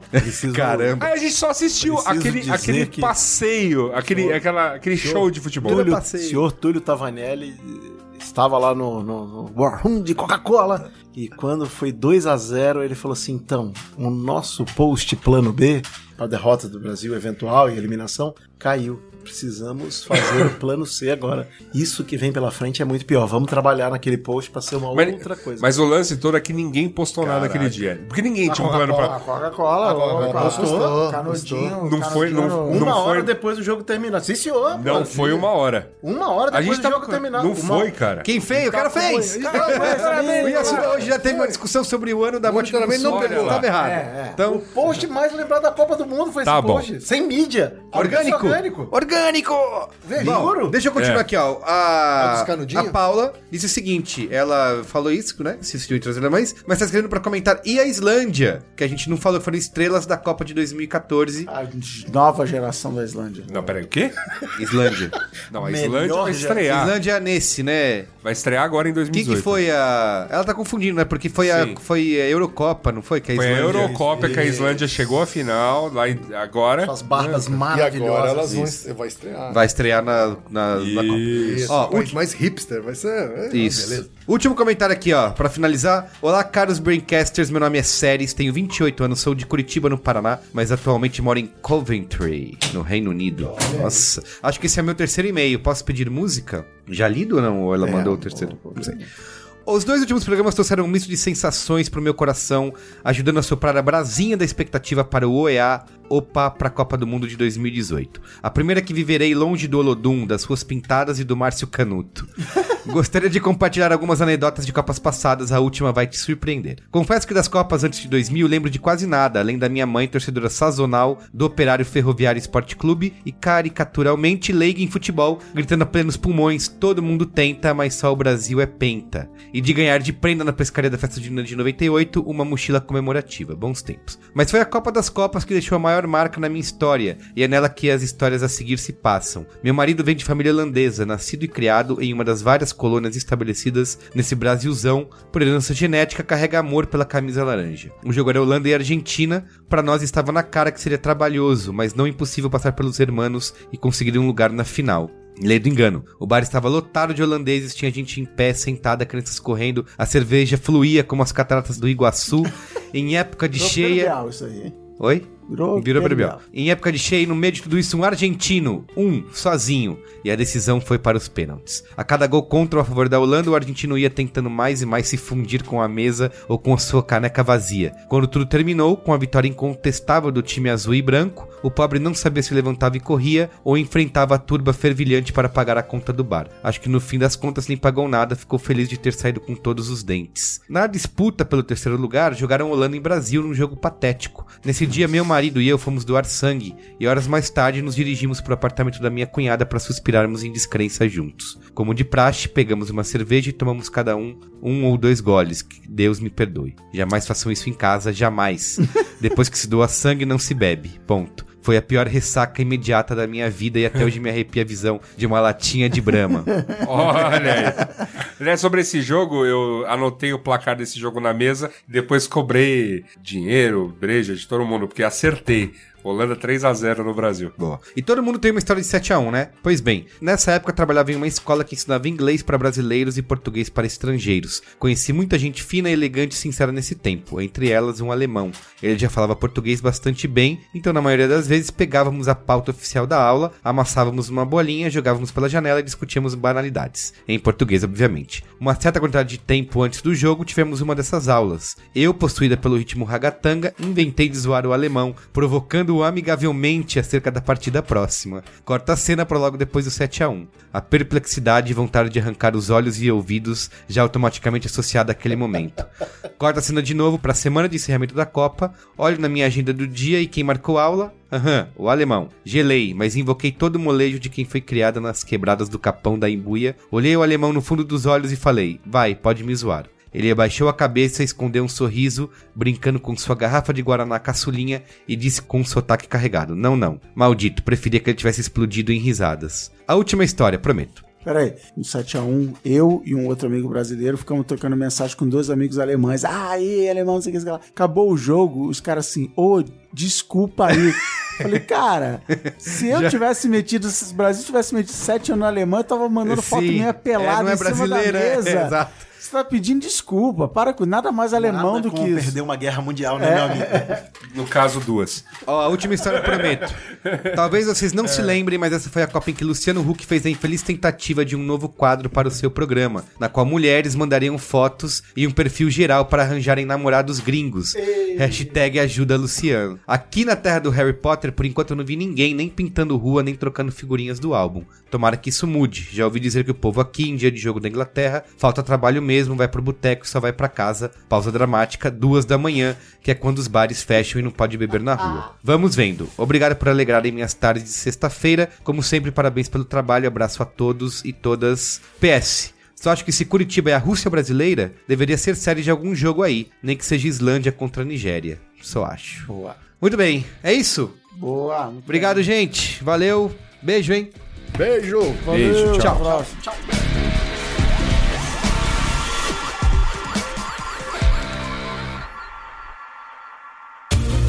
Este podcast foi editado por Caio Corraine.